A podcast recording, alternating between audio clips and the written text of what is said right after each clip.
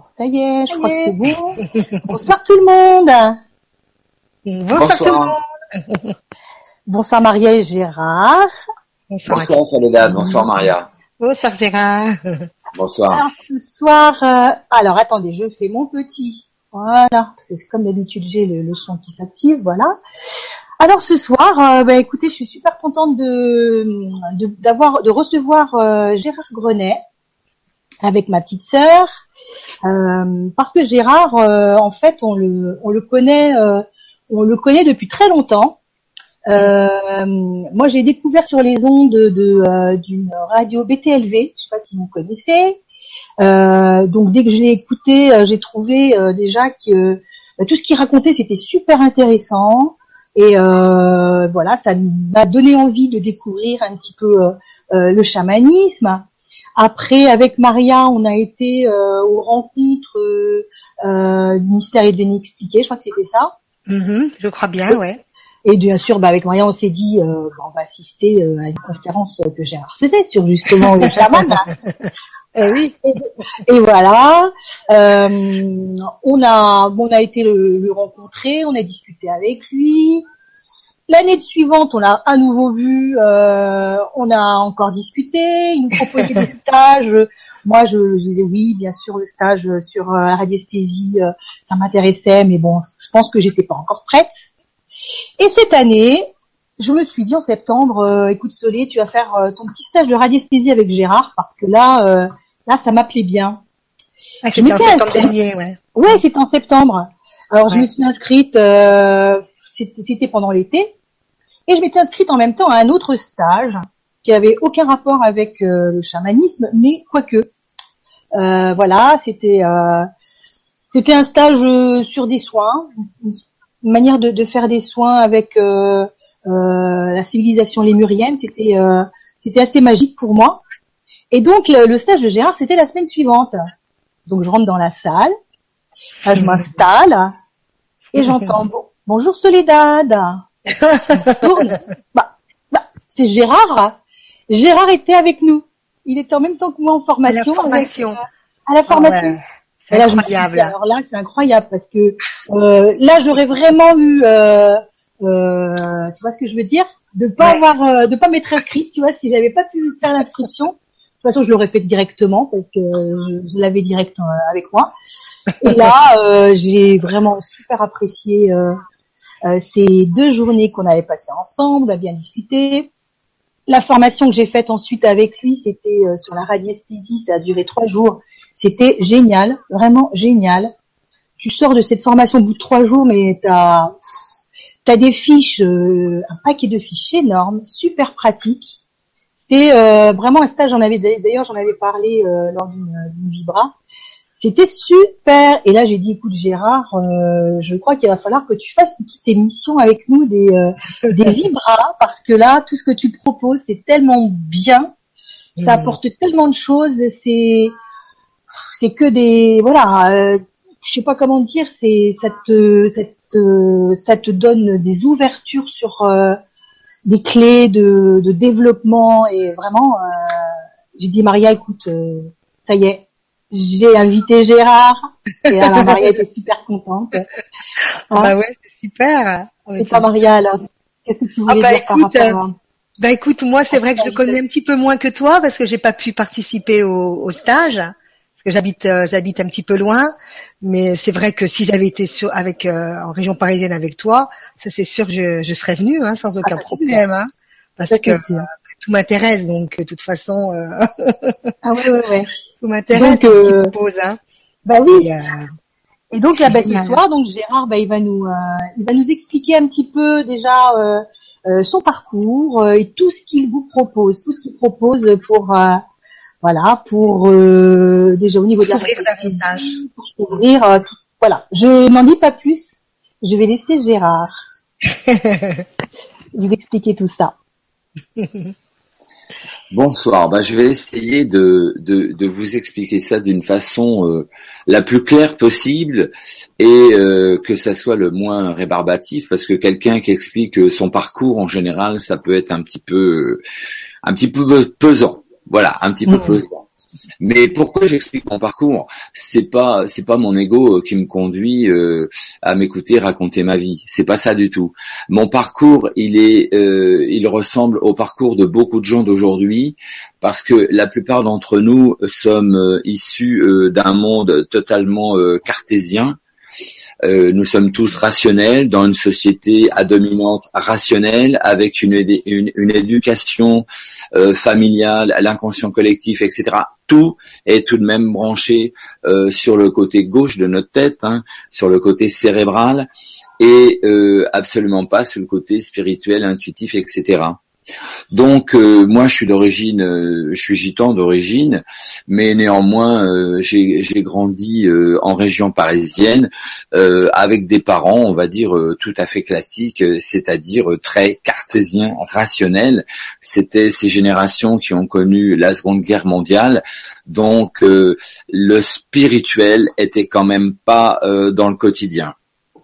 Et puis mmh. à 17 ans, euh, pour des raisons personnelles d'entendement, etc. Je me suis retrouvé indépendant dans la rue et j'ai été m'inscrire dans une école de danse puisque je rêvais de devenir danseur. Mmh. Et euh, donc j'ai pu danser. En même temps, je dessinais, je peignais, et euh, je me suis aperçu que pendant plusieurs années, je menais de front la danse, le dessin, la peinture. Je dessinais dans la rue ce qu'on appelle maintenant le graphe. À cette époque-là, on parlait de fresques à la craie, etc. Et c'était tout à fait toléré euh, par la police. Hein. Euh, moi, j'arrivais à 6h30 sur les Champs-Élysées euh, le samedi matin et je faisais des fresques de, de, de, 20 ou 30 mètres de long et personne ne me disait rien, avec des rébus de quartier en quartier comme ça. et ce qui m'a tout de suite interpellé, c'est que j'ai bien senti que quand je dansais où quand je dessinais, j'étais extrêmement heureux, extrêmement calme, extrêmement centré.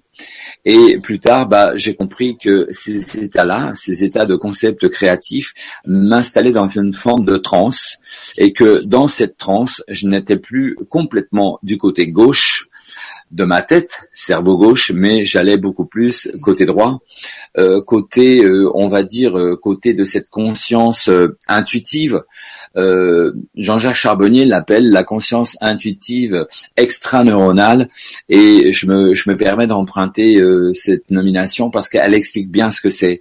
Hein, on a notre conscience analytique, cerveau gauche, cérébral, relié aux cinq sens, et on a la conscience extraneuronale, intuitive, elle reliée totalement euh, au cerveau droit, à l'inconscient, à notre âme, à nos guides, à, ce, à cette intelligence divine euh, et, et cette, euh, cette intelligence divine, cet état-là, on, on, ne peut le, le, rentrer en résonance avec que dans un certain état vibratoire. Et cet état vibratoire de transe légère, je l'ai rencontré avec la danse, avec le concept créatif, le dessin, etc.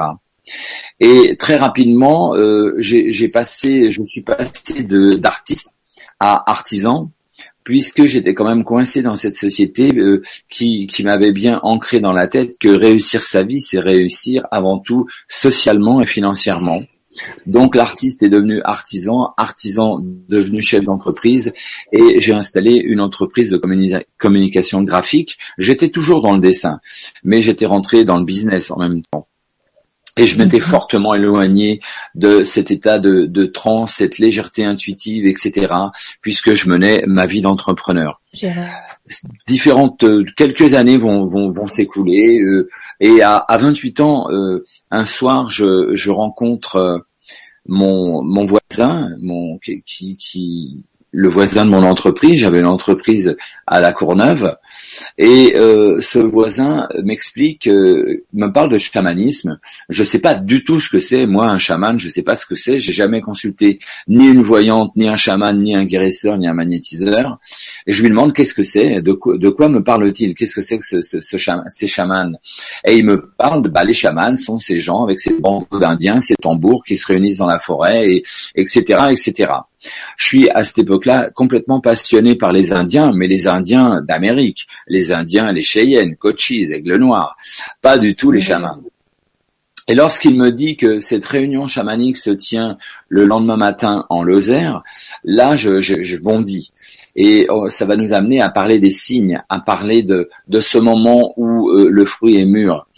Les signes, c'est-à-dire, il me dit, la cette réunion chamanique s'installe demain matin en Lozère. Je lui demande où, parce que je connais la Lozère. Il me dit à Aumont-Aubrac. Et il se trouve que Aumont-Aubrac, c'est un village que je connais très très bien.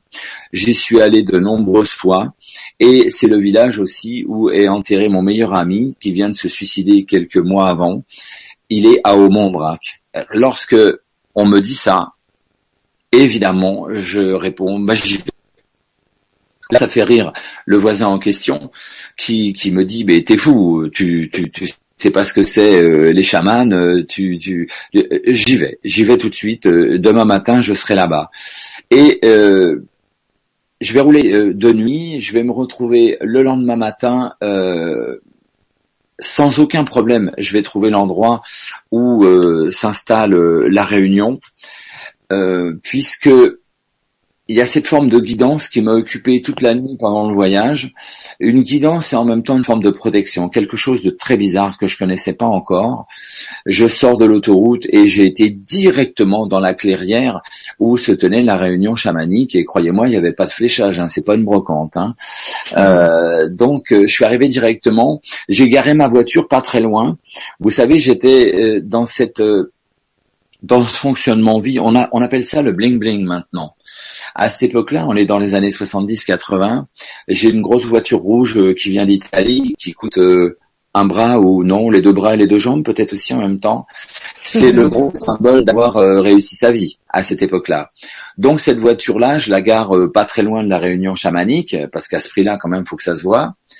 Et j'approche des gens qui sont déjà installés euh, un personnage est en train de parler déjà. Je l'ai appelé longtemps le vieux. Il avait 62 ans, ce monsieur. J'en ai 63.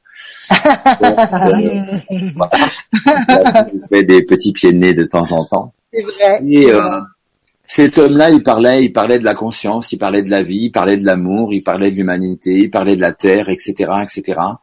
Et à ma grande surprise, je validais totalement tout ce qu'il expliquait. J'étais constamment d'accord et en entière validation avec ce qu'il pouvait expliquer. C'était des mots que je connaissais pas, qui n'étaient pas dans mon usage.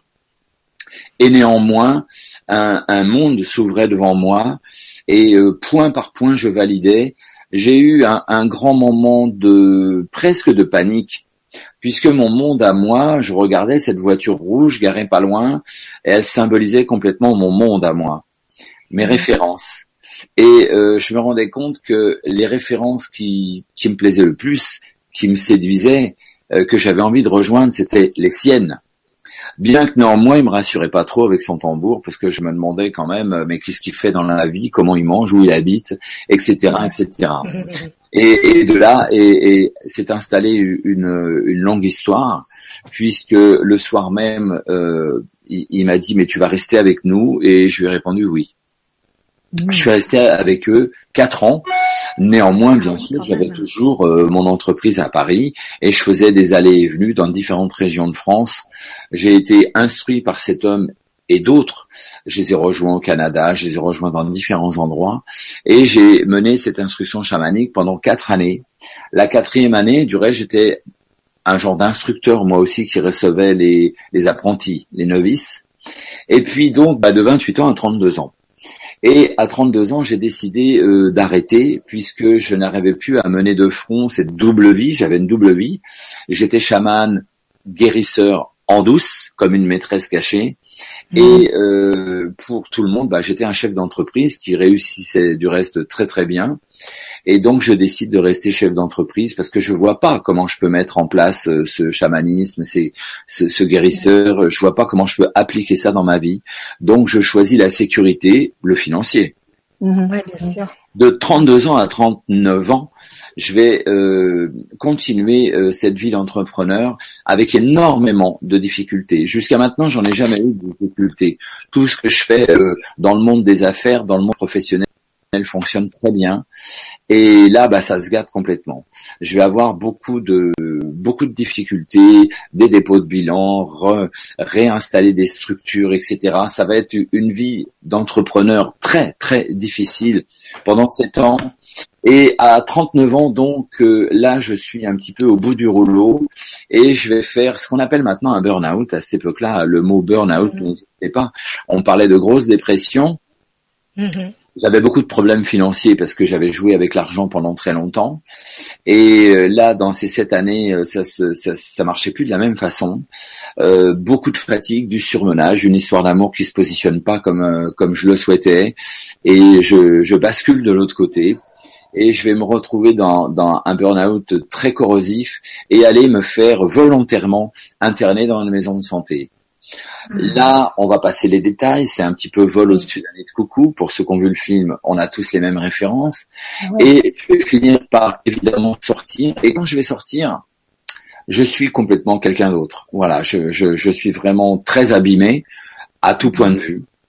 Et je vais choisir le détachement total. Je ne retournerai jamais dans l'entreprise avec tout ce que ce que ça implique. Hein, euh, les collections de voitures et toutes ces choses, ce monde-là, très bling bling, basé vraiment sur la réussite financière, une forme de pouvoir, etc. Je n'y retournerai pas. Et je vais être volontairement SDF pendant 18 mois. Euh, je vais voyager. Je vais aller voir les chamans, les guérisseurs, les magnétiseurs, les radiesthésistes, les rebouteux, etc. en France et dans les pays limitrophes français. Je vais vraiment pas perdre mon temps et je vais j'ai envie d'aller euh, démystifier ce milieu, aller à la rencontre de ces gens. Là, je vais m'apercevoir que bah, le milieu des guérisseurs, c'est pas le milieu des bisounours non plus. Il y a des gens gentils, il y a des gens sympas, il y a des gens très vilains, pas gentils, et il y a des gens qui partagent, il y a des gens qui sont dans la rétention totale. Néanmoins, je vais complètement forger et je vais commencer à urbaniser contemporaniser mon chamanisme. Commencer à voir que effectivement je peux installer ce, chamanisme dans le monde urbain. Euh, ça va me permettre évidemment de retrouver euh, ce qui me manque depuis des années, cette transe, cet état vibratoire très spécifique. Et euh, je vais remettre en place tout ça d'une façon vraiment concrète au bout de 18 mois. Je vais revenir parmi nous dans cette société. Et à partir du moment où j'ai établi ce choix-là, on pourrait dire que euh, mon chemin a été euh, parsemé de pétales de rose. on m'a prêté un cabinet, on m'a voilà. Euh, ça s'explique très bien. Entre 32 ans et 39 ans, je n'étais absolument pas dans le bon creuset du bon chemin de ma vie. Mhm. Donc, on, on m'a montré que c'était pas la bonne voie mais je voulais pas entendre, je résistais, et c'est pour ça que j'avais beaucoup de problèmes dans l'entreprise, etc. Parce que c'était plus ma voie, c'était plus ma vie. J'étais inscrit dans une autre voie, la mienne, la définitive, hein, celle qui était euh, le, vrai sens de ma vie. Et dès l'instant que j'ai adhéré à ce sens de ma vie, les choses ont été beaucoup plus fluides. Et je pense que ça, ça parle à beaucoup de gens. Parce que dès l'instant qu'on n'est pas, qu'on n'a pas trouvé le sens de sa vie, on peut connaître énormément de difficultés. Et dès l'instant qu'on est dans cet état de cohérence avec soi-même, avec son âme, avec son esprit, avec son cœur, euh, le corps va suivre et euh, ce générateur de fréquences que nous sommes, qui organise les choses autour de nous, hein, nous sommes la cause qui installons les effets, les faits de notre vie. Dès l'instant que cette cause, ce générateur de fréquences, est en frustration, en dysfonctionnement, n'est pas inscrit dans le bon creuset de sa vie, il va organiser des choses dysfonctionnantes que ce soit euh, le, le, financier, le professionnel, l'amour, la santé en fait partie, le relationnel, les amis, etc. Tout fonctionne mal dès l'instant que ce générateur n'est pas inscrit dans la cohérence, dans, dans là où il doit être. Il envoie une onde, une fréquence dysfonctionnante et organise des éléments, des faits dysfonctionnants. Ça faut bien que les, gens qui m'écoutent, qui nous écoutent, aient bien conscience de ça. Nous sommes absolument coupables de rien, mais tout à fait responsables de tout. Et dès l'instant que nous constatons que notre vie nous convient pas, il faut absolument revenir vers nous-mêmes. Nous sommes les créateurs de notre vie. Hein, c'est Françoise Dolto qui expliquait, qui expliquait, bien ça. Elle demandait à ses patients, vous voulez euh, jouir heureux ou jouir malheureux de votre vie? On Mm. peut jouir de différentes façons de sa vie. On peut s'identifier de différentes façons auprès de sa vie. Quand vous voyez que c'est dysfonctionnant, que vous êtes plutôt sur le vecteur malheureux, vous avez tout à fait le droit de rester sur ce vecteur malheureux si pour vous il amène une certaine, forme d'identité, d'identification, voire de jouissance, ne sait-on. Mais vous avez tout à fait aussi possibilité de changer, d'inscrire autrement. Pensez toujours que votre libre arbitre nous permet de recréer, de réinitialiser notre vie. Ça, c'est la, chose la plus importante. Même si euh, on, on parle souvent de karma, hein, cette notion de karma qui revient beaucoup dans nos milieux, les gens pensent que, euh, j'entends souvent ça, on me dit, mais moi Gérard, je peux rien faire, c'est mon karma. Mais qu'est-ce que c'est qu'un karma? Voilà, c'est un karma, en tout cas pour moi. Euh, un karma, c'est simplement la, la suite, les circonstances euh, qui, vont suivre, suivre un fait. Hein. Le karma, c'est la cause, un fait, une, une décision, une action qui va installer des conséquences et ces conséquences des conséquences et des conséquences et d'autres conséquences et ainsi de suite et ainsi de suite. Hein, ça peut être, on peut appeler ça l'effet papillon, euh, l'effet domino, les petits morceaux de sucre qu'on a alignés les uns derrière les autres, on fait tomber le premier sucre et là derrière ça peut être des centaines de sucres qui vont tomber à la suite. Dès l'instant que on va installer quelque chose, un fait, une décision, qu'on va poser un acte, effectivement on va installer des conséquences derrière. Lorsque ces conséquences ne nous conviennent plus, il faut bien noter que notre libre arbitre est bien plus fort que notre karma. Nous sommes les créateurs de notre vie. J'ai installé un karma qui ne me convient pas ou qui ne me convient plus. Je vais changer de karma. Je vais créer autre chose. Je vous donne un exemple tout simple de karma. Je veux apprendre à danser le tango je vais aller sur Google, chercher une école de danse pour le tango, je vais m'inscrire, je vais aller sur place rencontrer euh, le prof, je vais payer la cotisation, je vais aller m'acheter des chaussures pour danser le tango, j'ai installé un karma. Il va y avoir évidemment des conséquences. Notons toujours que c'est euh, ce qu'on a réellement dans le cœur et dans la tête qui va donner la vraie couleur du karma. C'est l'intention, la conscience focalisée, l'intention. Si je vais apprendre le tango uniquement parce que je suis passionné de cette danse, c'est pas la même chose que si je vais apprendre le tango pour rencontrer une femme. J'ai tout à fait le droit d'aller apprendre le tango pour espérer rencontrer une femme. C'est aussi louable que de vouloir apprendre le tango, mais c'est pas le même karma. C'est pas la même intention. Donc, allons un petit peu au-delà de l'acte qui a été posé et voyons comment, dans quelle intention il a été posé. Parce que là, on a deux karmas tout à fait différents.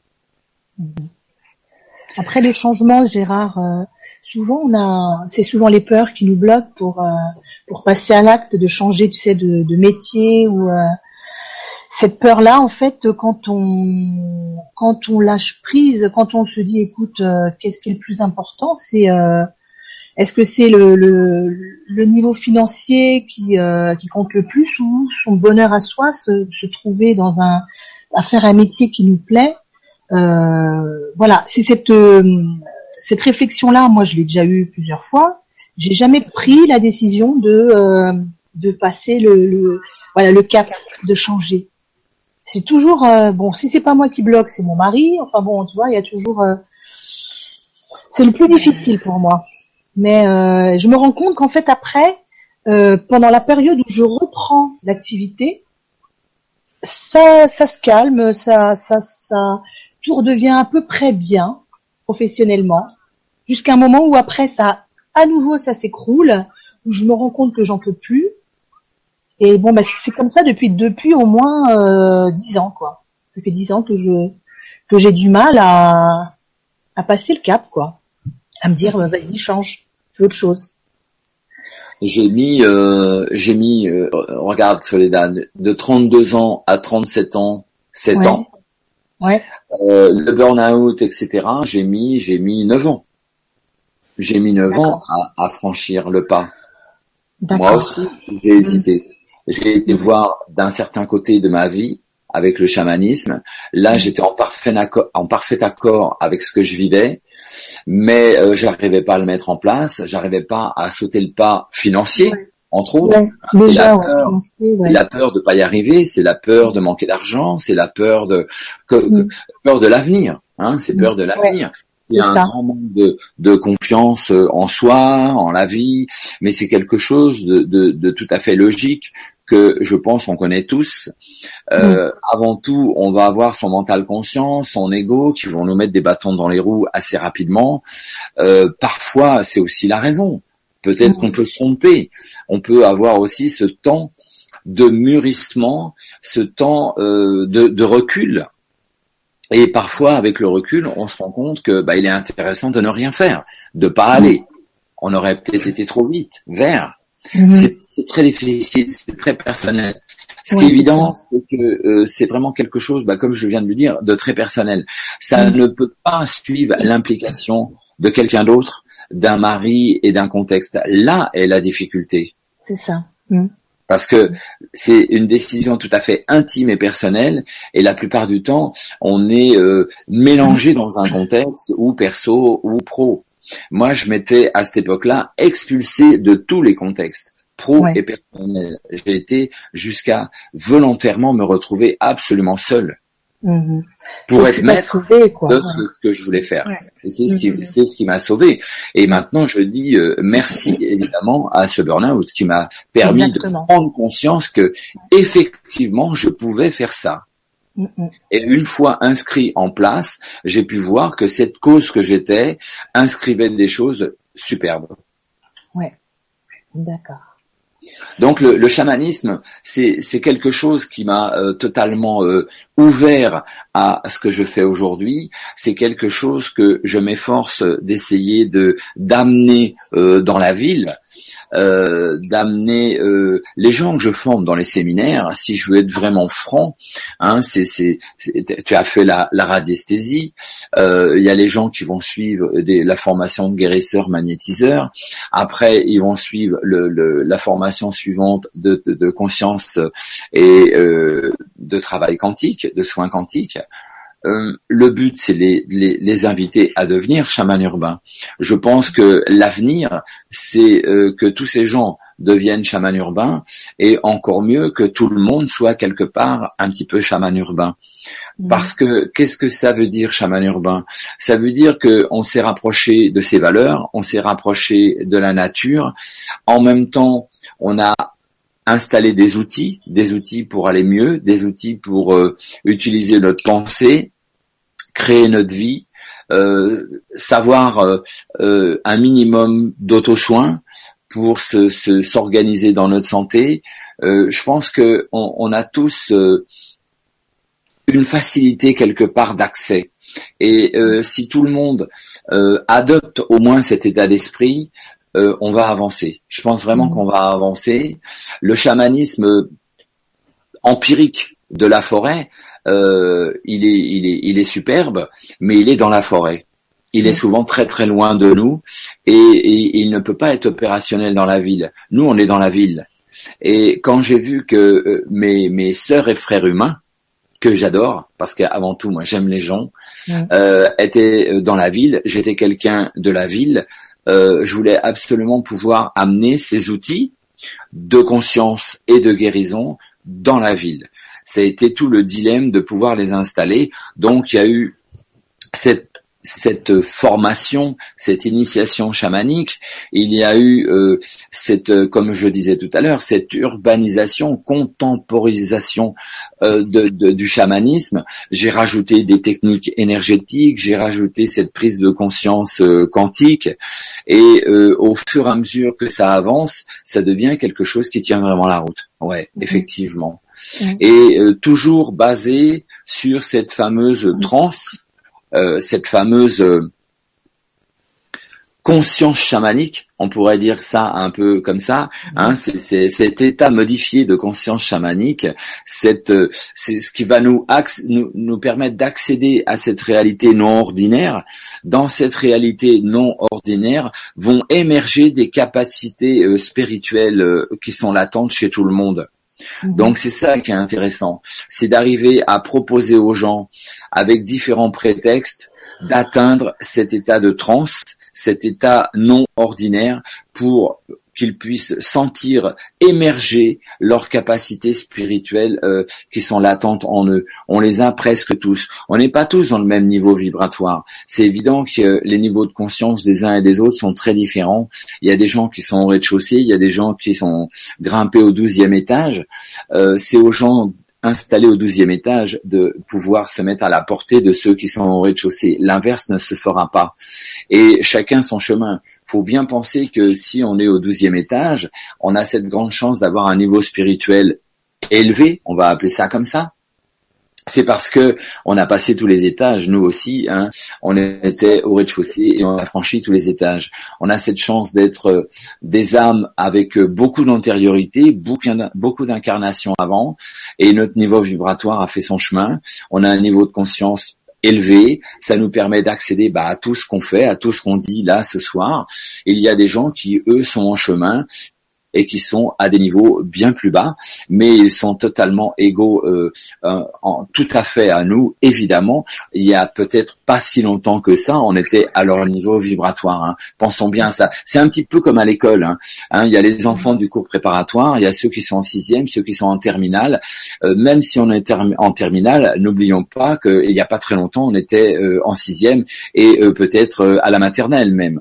Hein, c'est faut, faut avoir ce respect parce que bien souvent dans nos milieux, euh, il y a une forme dédain, de dédain. On va entendre des gens installer des réflexions. Oh oui, mais lui, il est très primaire. Euh, mais euh, voyons, revenons dans le cœur, dans l'amour, dans le respect. Il est dans une phase où il est en train d'apprendre des choses et il est peut-être, oui, à l'école primaire, mais on est tous absolument sur un pied d'égalité. Simplement qu'on a pour certains d'entre nous un niveau vibratoire euh, par le fait qu'on est des âmes plus anciennes que d'autres. Voilà, c'est tout. Ah Mais quand euh, quand on voit un escargot au milieu d'une allée, on lui dit pas qu'il est euh, complètement con d'être au milieu de l'allée. Hein Il est escargot. Et on a ce respect de l'escargot. Eh ben, faisons la même chose pour les gens qui sont en chemin et qui sont peut-être de temps en temps au milieu de l'allée. Voilà. Et je voudrais revenir à cet état vibratoire très spécifique de de l'état chamanique, euh, de, de, de l'état non ordinaire, qui est en fin de compte exactement le même que j'avais rencontré dans la danse, que j'avais rencontré dans le dessin. C'est ça qui m'a complètement euh, scotché. C'est que je me suis rendu compte que dans euh, cette dans cette voie chamanique, je retrouvais simplement euh, ce que j'avais connu d'une façon peut-être légèrement différente, mais le niveau vibratoire était exactement, le même. Ce que j'avais connu dans la danse pendant que je dansais, pendant que je dessinais, dans ces concepts créatifs, eh ben c'était la même chose que dans le concept chamanique, et c'est la même chose que dans le concept radiesthésique. Et les gens qui travaillent avec moi en magnétisme se rendent compte que cette transe, c'est exactement la même chose. C'est un état vibratoire euh, qui est, qui, qui, qui est analysable, hein, qui est mesurable. Hein. Euh, si on installe un fréquence-mètre euh, sur la tête de quelqu'un qui va être dans cet état vibratoire spécifique, on va avoir un fréquence-mètre qui nous indique environ 7 à 15 Hertz. 7 à 15 Hertz, ça veut dire que la personne est dans un état vibratoire d'onde alpha. Le chaman est en alpha, parfois en theta, un petit peu plus bas. Le radiesthésiste, l'artiste, la personne euh, qui va suivre une rotation de conscience en sophrologie, en état sophroluminal, la personne qui se fait masser, la, personne, la personne qui est en train de faire euh, du yoga ou de la méditation, la personne qui est en contemplation, etc., etc. Tous les états de lâcher de pensée, on va constater que le fréquence-mètre va indiquer 7 à 15 Hz. 7 à 15 vibrations secondes. Un Hertz, c'est ça que ça veut dire. 7 à 15 Hz, c'est 7 à 15 vibrations secondes. Et c'est intéressant de constater que la Terre vibre aux alentours de 7 Hertz. Et quand on est à 7 entre 7 et 15 Hertz, on est presque en résonance, on appelle ça la syntonie avec la fréquence de la Terre, on appelle ça la, la fréquence de Schumann. Cette fréquence de Schumann, c'est la fréquence du chaman, c'est la fréquence du magnétiseur, c'est la fréquence du rêveur, c'est la fréquence euh, de la personne qui s'installe dans sa méditation, c'est la personne, c'est la fréquence de l'artiste. De mm. façon générale, de façon générale, quand on est pensée active, on est en train, on est plein cerveau gauche, on est en train de penser, on est en train de calculer, mais hélas, la plupart du temps, on est en train de cogiter, voire beaucoup trop cogiter. Hein, c'est ce côté gauche de notre tête. Hein, on appelle ça aussi la cage du singe fou. Euh, la plupart du temps, on est dans la cogitation non-stop. Là, le fréquence mètre, il s'affole totalement. Il est plus entre 7 et 15 Hertz. Il est entre 15 et 30 Hertz. Là, on est dans un état vibratoire nettement plus élevé. C'est intéressant d'avoir cet état-là quand on a besoin de penser, quand on a besoin de réfléchir, quand on a besoin de calculer, certes, mais on peut pas être tout le temps dans cet état-là. Il faut absolument pouvoir lâcher prise à cet état-là parce qu'il y a un phénomène de surchauffe et euh, on, on, est complètement emprisonné dans cette conscience analytique, dans ce mental conscient uniquement. En gros, on fonctionne pour la plupart du temps dans cette euh, société-là avec ce cérébral gauche qui on, pourrait les comparer, euh, on pourrait dire qu'il est gros comme une petite clémentine et que le côté droit, le côté inconscient, est euh, sans limite, nos limites. Hein. Notre inconscient, il est relié à l'univers et, on ne peut pas lui donner un format. Il, est, il, est, il est la conscience le, moi j'appelle ça l'omniconscience. Donc il y a quelque chose d'un petit peu bizarre, de mal organisé euh, chez, nous tous la plupart du temps, puisqu'on va se, se cantonner à utiliser uniquement la petite clémentine, on va absolument essayer de tout résoudre avec ça, or qu'on a une banque de données nos limites à notre disposition à côté. Il faut simplement pouvoir y accéder. Et pour y accéder, il faut cet état de transe. C'est ça, c'est simplement ça. Dès l'instant qu'on a compris ça, et il suffit pas du tout d'être chaman pour ça, contempler, la contemplation, ça c'est à la portée de tout le monde. Hein. on s'assoit sur un banc et on regarde les canards sur, le sur les temps. Ça, on peut tous le faire. Au départ, on va évidemment continuer à penser. Et puis, ce faisant, continuant à contempler en regardant ces canards qui vont, qui viennent, qui plongent, etc. Cette beauté de la nature, euh, on va lâcher prise en lâcher prise, on va passer de ces 15 à 30 Hz, donc les ondes bêta, on va descendre en fréquence entre 7 et 15, on va se retrouver en alpha, on est dans l'état de transe, et là, c'est porte ouverte à cette banque de données du mental non conscient. On peut connaître ça aussi avec une balade en forêt. On va dire que la balade en forêt va s'installer sur euh, les sur trois vecteurs, trois tiers. Le premier tiers, on va on va lui donner un temps, on va lui donner 20 minutes cette première, euh, ce premier tir de 20 minutes, cette balade en forêt, on va cogiter, on va continuer à penser à notre vie, on va continuer à être en onde bêta entre 15 et 30 Hertz. On pense, on pense, on pense à notre travail, à notre famille, à, à notre banquier, etc., etc. On pense. La deuxième tranche de 20 minutes, on commence à se rendre compte qu'on est en train de marcher dans la forêt. On commence à, sentir euh, le, la nature, les odeurs, le craquement des branches sous nos pieds, l'humidité des feuilles, etc. Et on commence légèrement à moins penser à notre banquier, à notre travail, etc. On va euh, de la nature au banquier, du banquier à la nature. Voilà, ça va être un petit peu en pointillé. La troisième tranche de 20 minutes, elle, on pense plus du tout on a complètement relâché, on a intégré le milieu où on est, bah, la forêt, le bois, même si c'est le bois de Boulogne ou le bois de Vincennes, ça marche très très bien. Et là, on est complètement les arbres, on est on est la mousse sur la sur la verdure, on est complètement connecté, on a lâché prise, on est dans cette transe, on a l'accès au non ordinaire, on est dans cette fréquence alpha entre 7 et 15, on est proche certainement de 7, on est dans la forêt, on est proche de la Terre, on est pratiquement sur la même fréquence qu'elle. Et de façon générale, on va avoir des bonnes idées, des messages. C'est toujours intéressant d'avoir un petit calepin, un crayon et de noter ce qui va venir parce que Mhm. c'est une fréquence qui vient de s'ouvrir. La plupart du temps, quand on sera retourné à la voiture qui est garée à l'approche du bois, en, dé- en- en s'installant dans la voiture, on aura oublié les bonnes idées, les bons messages, parce qu'on sera revenu complètement en bêta entre entre 15 et 30 Hertz et on aura complètement zappé les messages qu'on avait pu avoir en onde alpha au fond de la forêt. Donc, si vous faites des exercices comme ça, notez tout de suite ce qui vient parce que il se peut très bien que le volant devant vous, vous ayez complètement zappé. Mhm. Et quand on dort, Gérard, quand on attends, je m'entends. euh, Quand- Je t'entends, Maria, je t'entends. Ouais, ça fait écho. ça fait écho. Quand on dort, Quand on c'est est en c'est autre chose. euh, on est en quelle zone Quand on dort. euh, Quand on dort, c'est autre chose. Tu, Ah. tu vas retrouver l'état alpha au moment de l'endormissement et au moment du réveil. Mais il faut bien penser que quand on dort, en général, on va descendre assez bas en θ. Euh, c'est aux alentours de 4, mais en fonction de la cogitation, en fonction de la qualité du sommeil, on peut aussi remonter euh, jusqu'en bêta. Hein, c'est, c'est, ça va dépendre complètement de notre sommeil.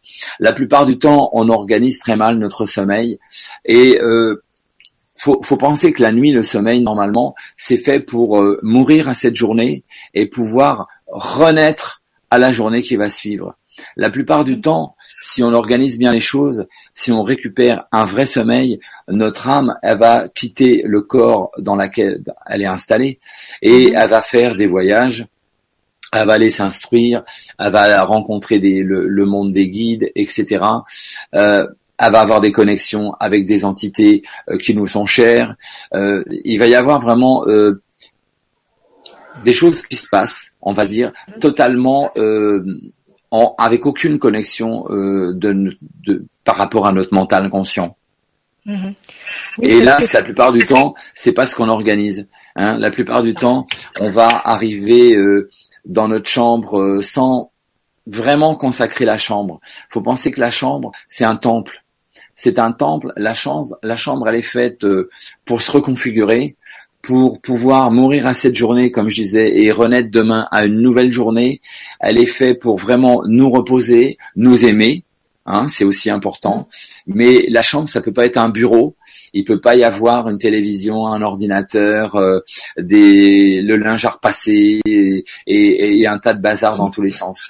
La chambre, c'est vraiment un endroit sacré, très propre, qui est vraiment euh, fait pour euh, qu'on puisse euh, le lendemain renaître tout neuf à cette nouvelle journée.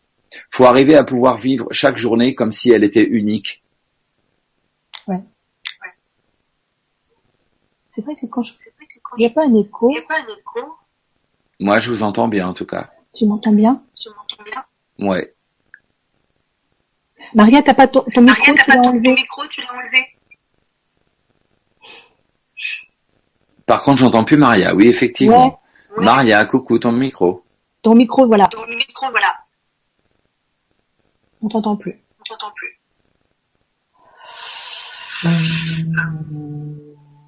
Est-ce que tu voulais poursuivre, euh, Gérard, pardon? Gérard, pardon.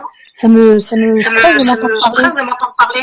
Non, bah, bah, moi, oui, tout à fait, je peux poursuivre. hein. questions. Je peux poursuivre euh, en, en, en vous, vous parlant un petit peu de, euh, du travail euh, du, du, du chaman urbain.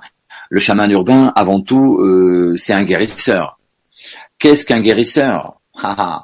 Un Mhm. guérisseur, c'est quelqu'un, euh, c'est un guide ponctuel sur le chemin de vie de quelqu'un.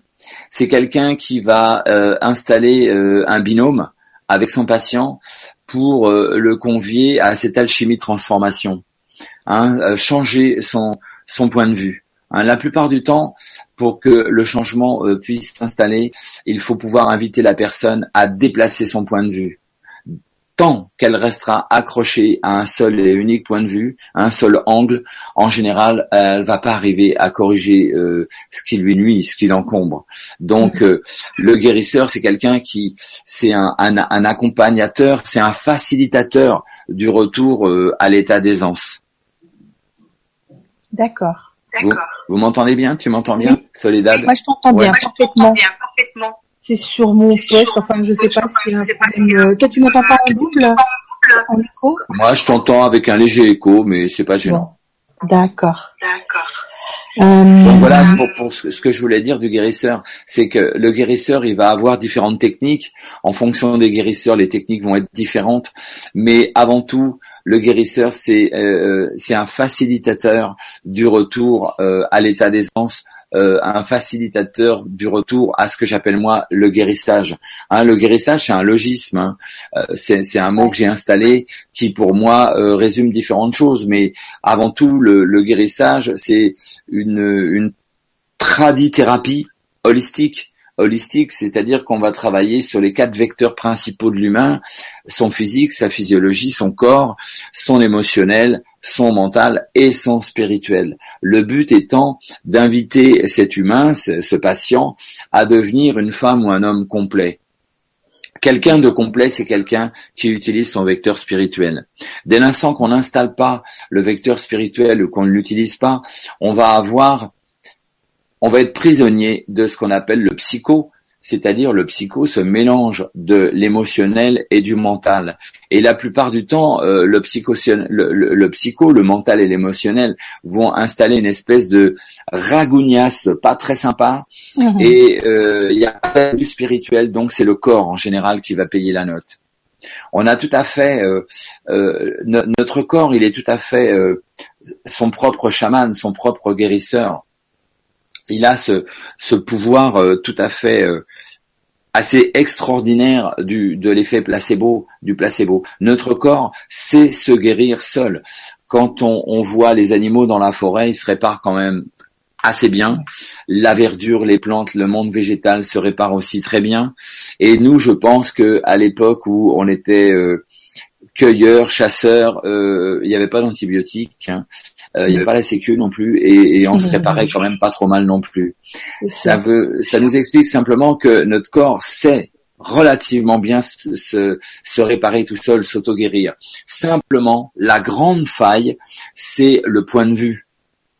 C'est-à-dire que notre corps est en totale résonance avec nos états de conscience, avec nos états d'humeur, avec notre monde émotionnel, avec ce qu'on pense, avec ce qu'on dit, avec nos croyances.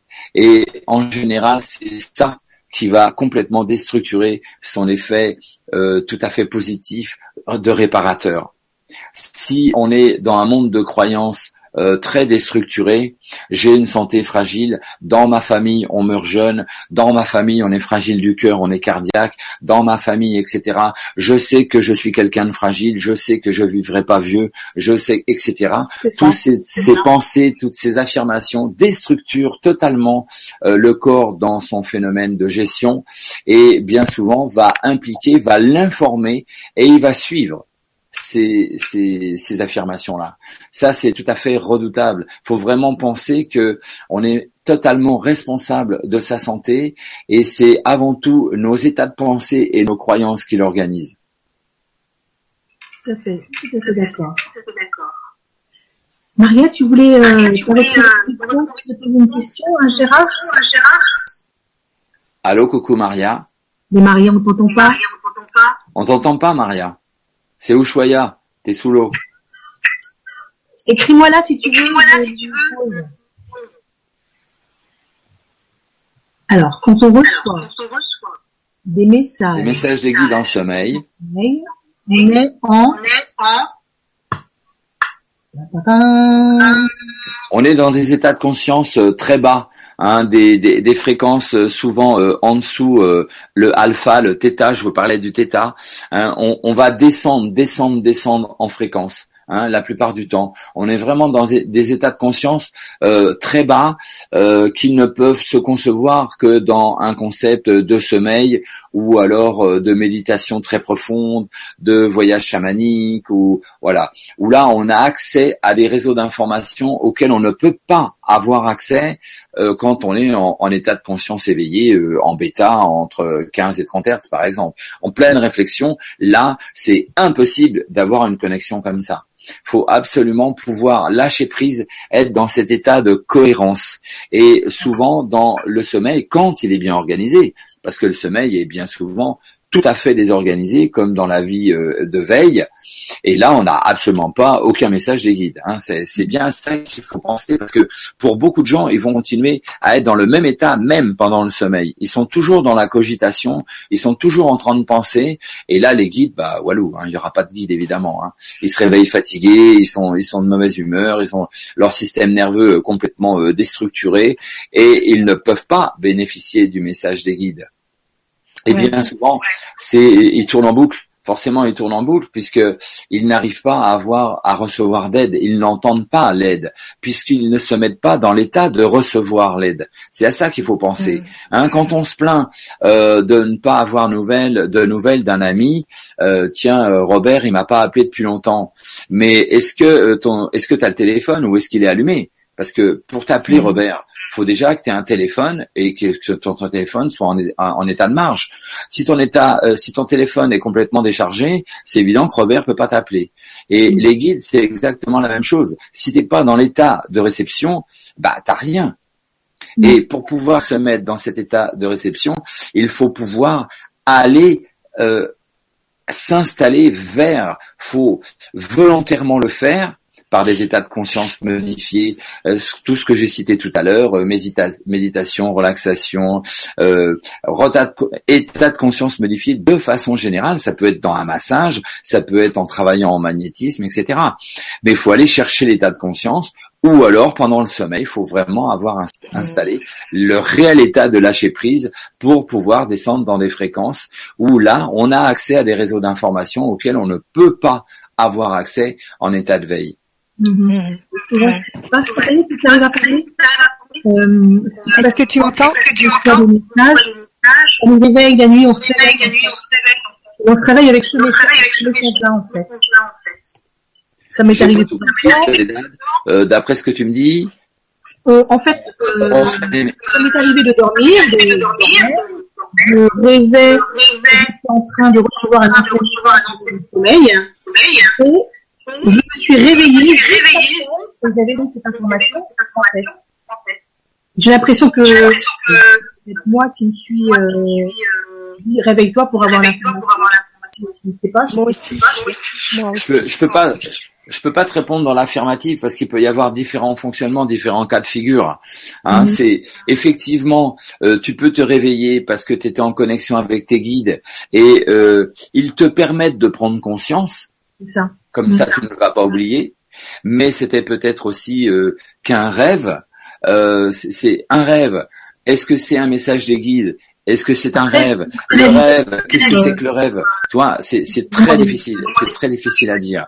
Mais bien souvent, quand on se réveille comme ça, euh, c'est un message des guides, effectivement. Mm-hmm. Souvent. Ouais, parce qu'après j'ai fait une canalisation et j'ai vraiment eu des pages et des pages d'informations. Voilà. Mm. En général, c'est ça.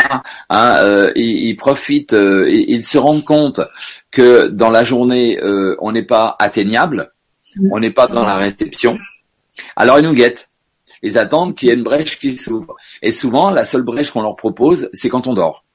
Mm. Alors là, ils envoient leur information, le contact, mais se débrouillent pour que tu en prennes vraiment conscience, que tu l'oublies pas, parce que on peut aussi l'oublier ça. Donc ils nous réveillent qui nous réveille. Et euh, même si c'est un réveil euh, furtif, euh, faut pouvoir avoir ce réflexe de noter sur un petit carnet sur la table de nuit et au moins le lendemain matin euh, revenir vers ça, parce qu'il y a souvent un chemin à suivre.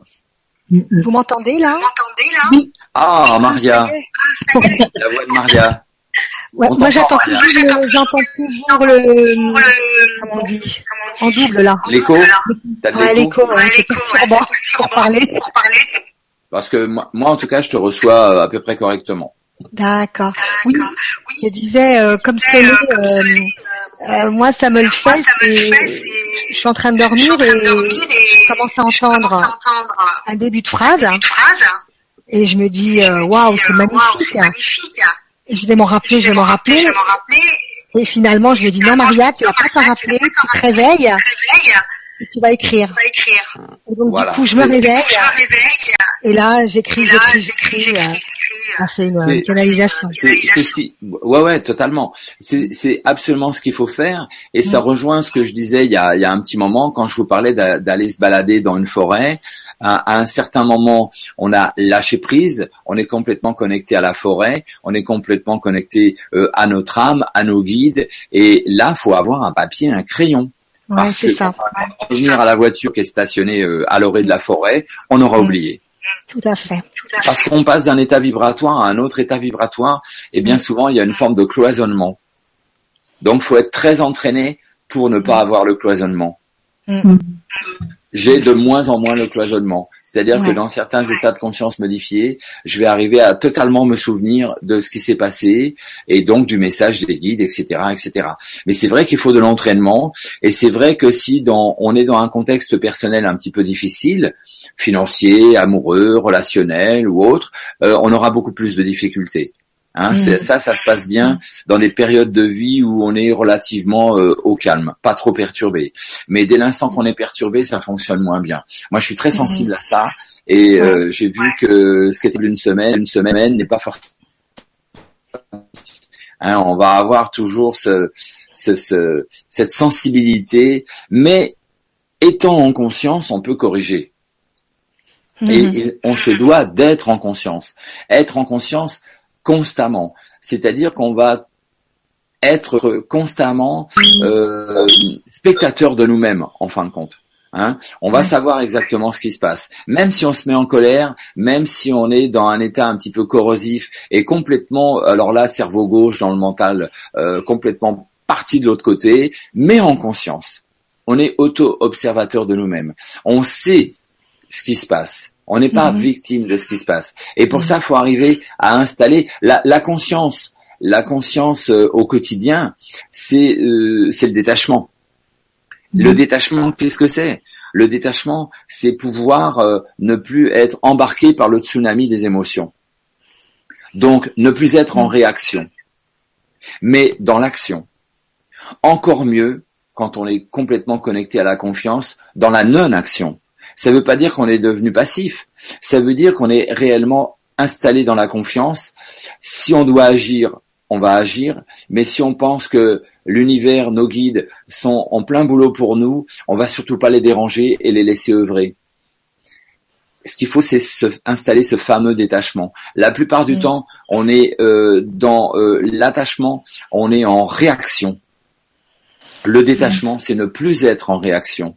Dès l'instant qu'on n'est plus en réaction, on va se reprocher de l'ancrage, de l'alignement et de l'état de cohérence. L'état de cohérence, j'ai eu la chance de travailler avec euh, Léonard Lascaux, qui est euh, un guérisseur, chercheur euh, américain, qui est au départ médecin obstétricien.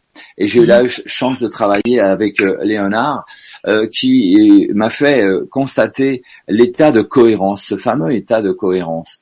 Euh, aux États-Unis, vous savez, c'est plus simple qu'en France. Aux États-Unis, euh, les gens euh, comme moi, comme lui, euh, sont plus facilement reçus dans des universités, des hôpitaux. Voilà. Je dis pas que c'est c'est le monde parfait. Je dis que c'est c'est plus facile dans certains États américains, pas tous. Et avec Léonard, on a pu, euh, il a pu me faire constater euh, des expériences assez extraordinaires qui étaient faites euh, sur des personnes euh, habituées à la méditation, au yoga, etc. Et on installait un électroencéphalogramme, un électrocardiogramme et un électromyogramme de l'intestin.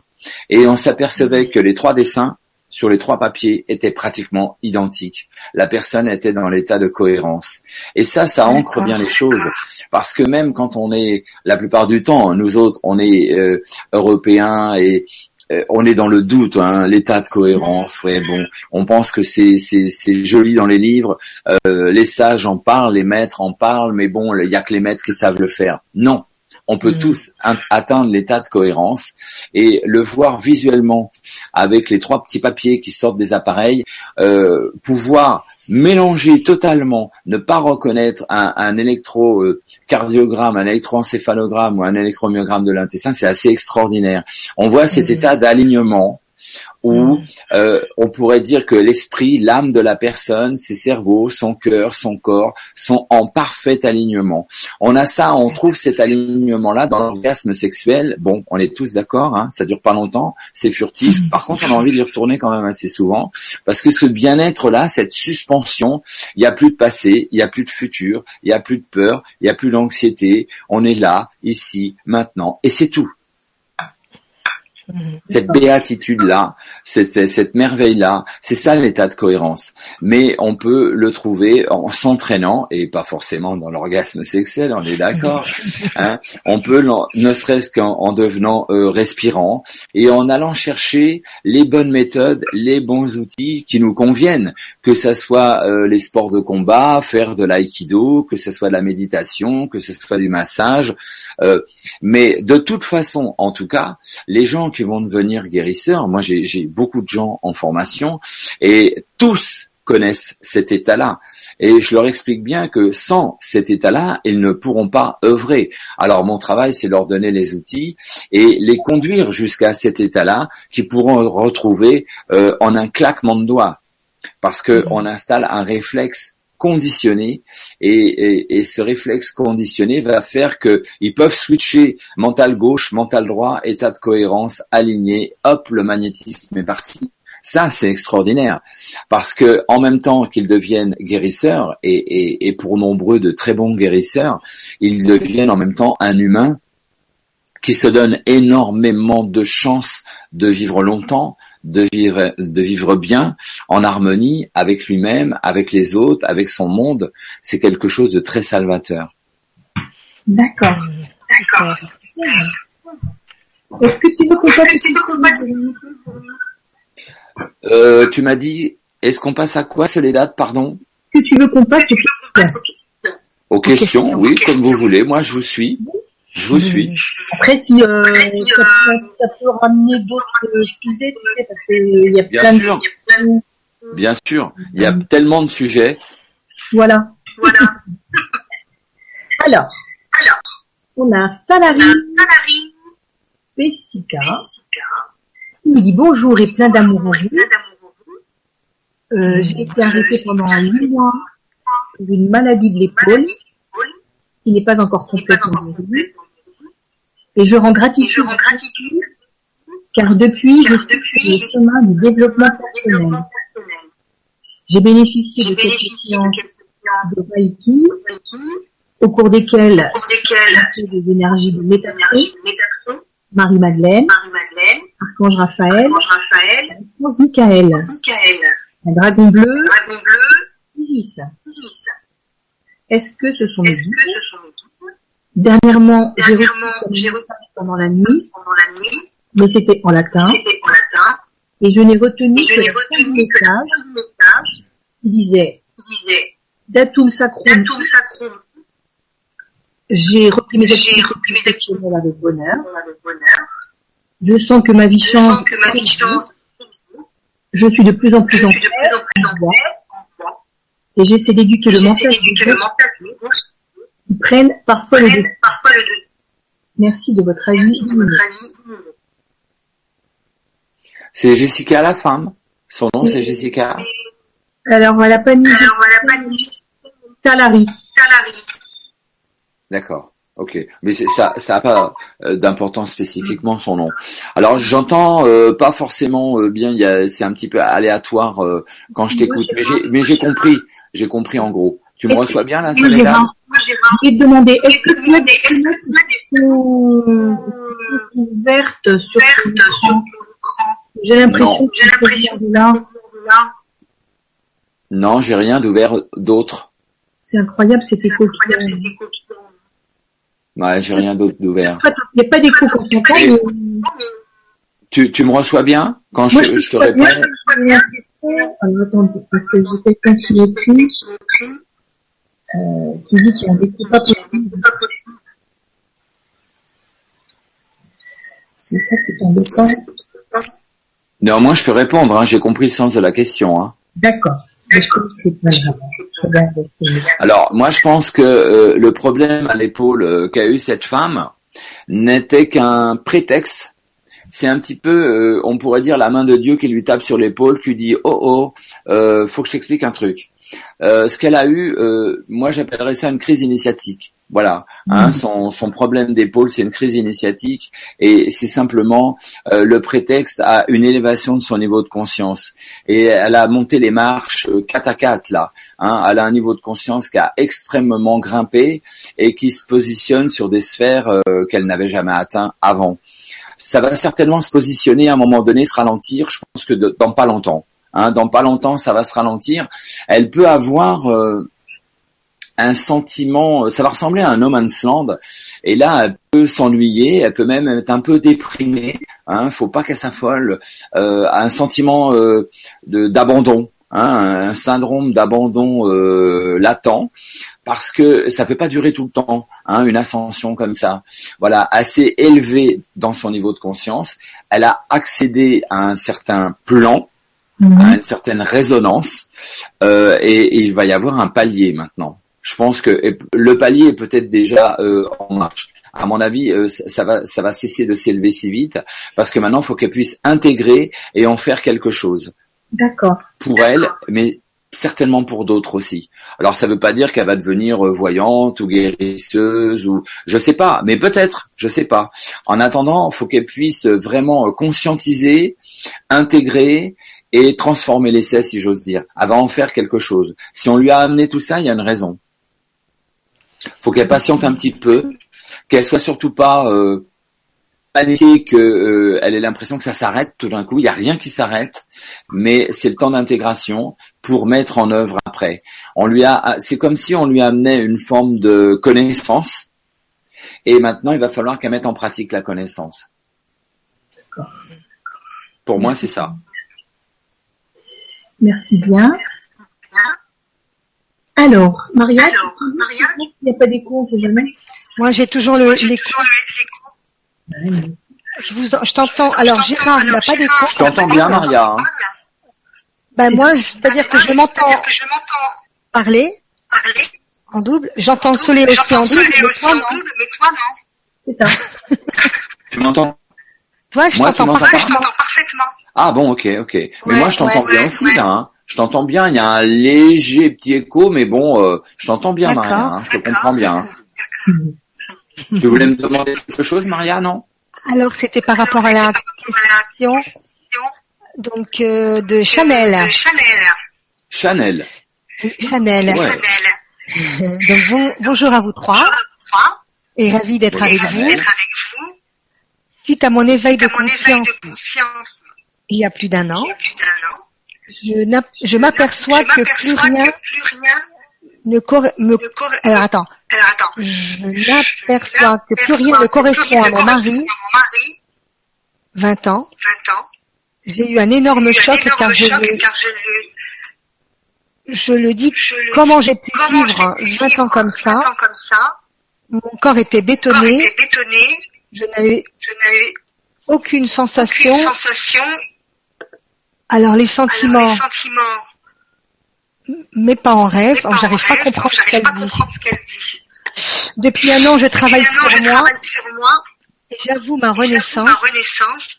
Mais le problème, c'est que j'arrive pas pas à prendre une décision. J'ai envie de quitter mon mari, mais je n'arrive pas.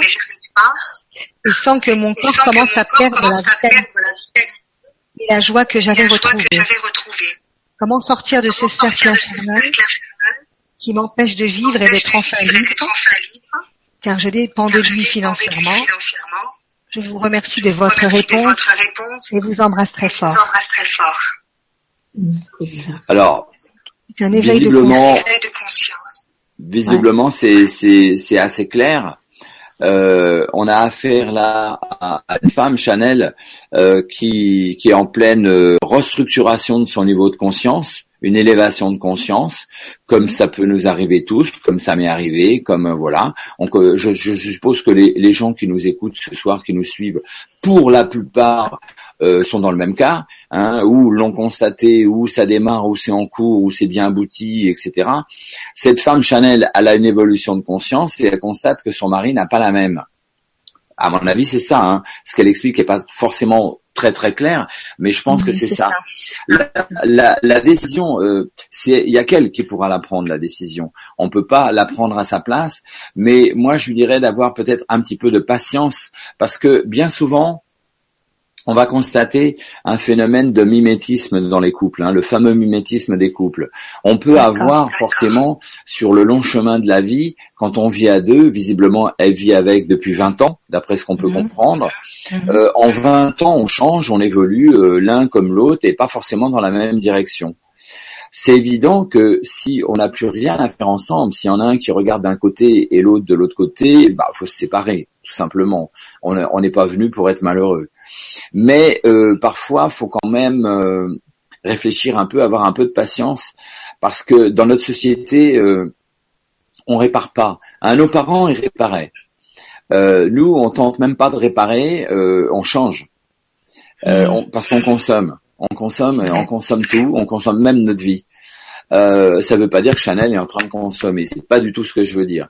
Je dis simplement à Chanel qu'il lui faut peut-être avoir de la patience et attendre que euh, l'éventuel mimétisme du couple fasse son effet. Qu'est-ce que j'entends par mimétisme? Bah, Peut-être que son mari va constater que Chanel a changé.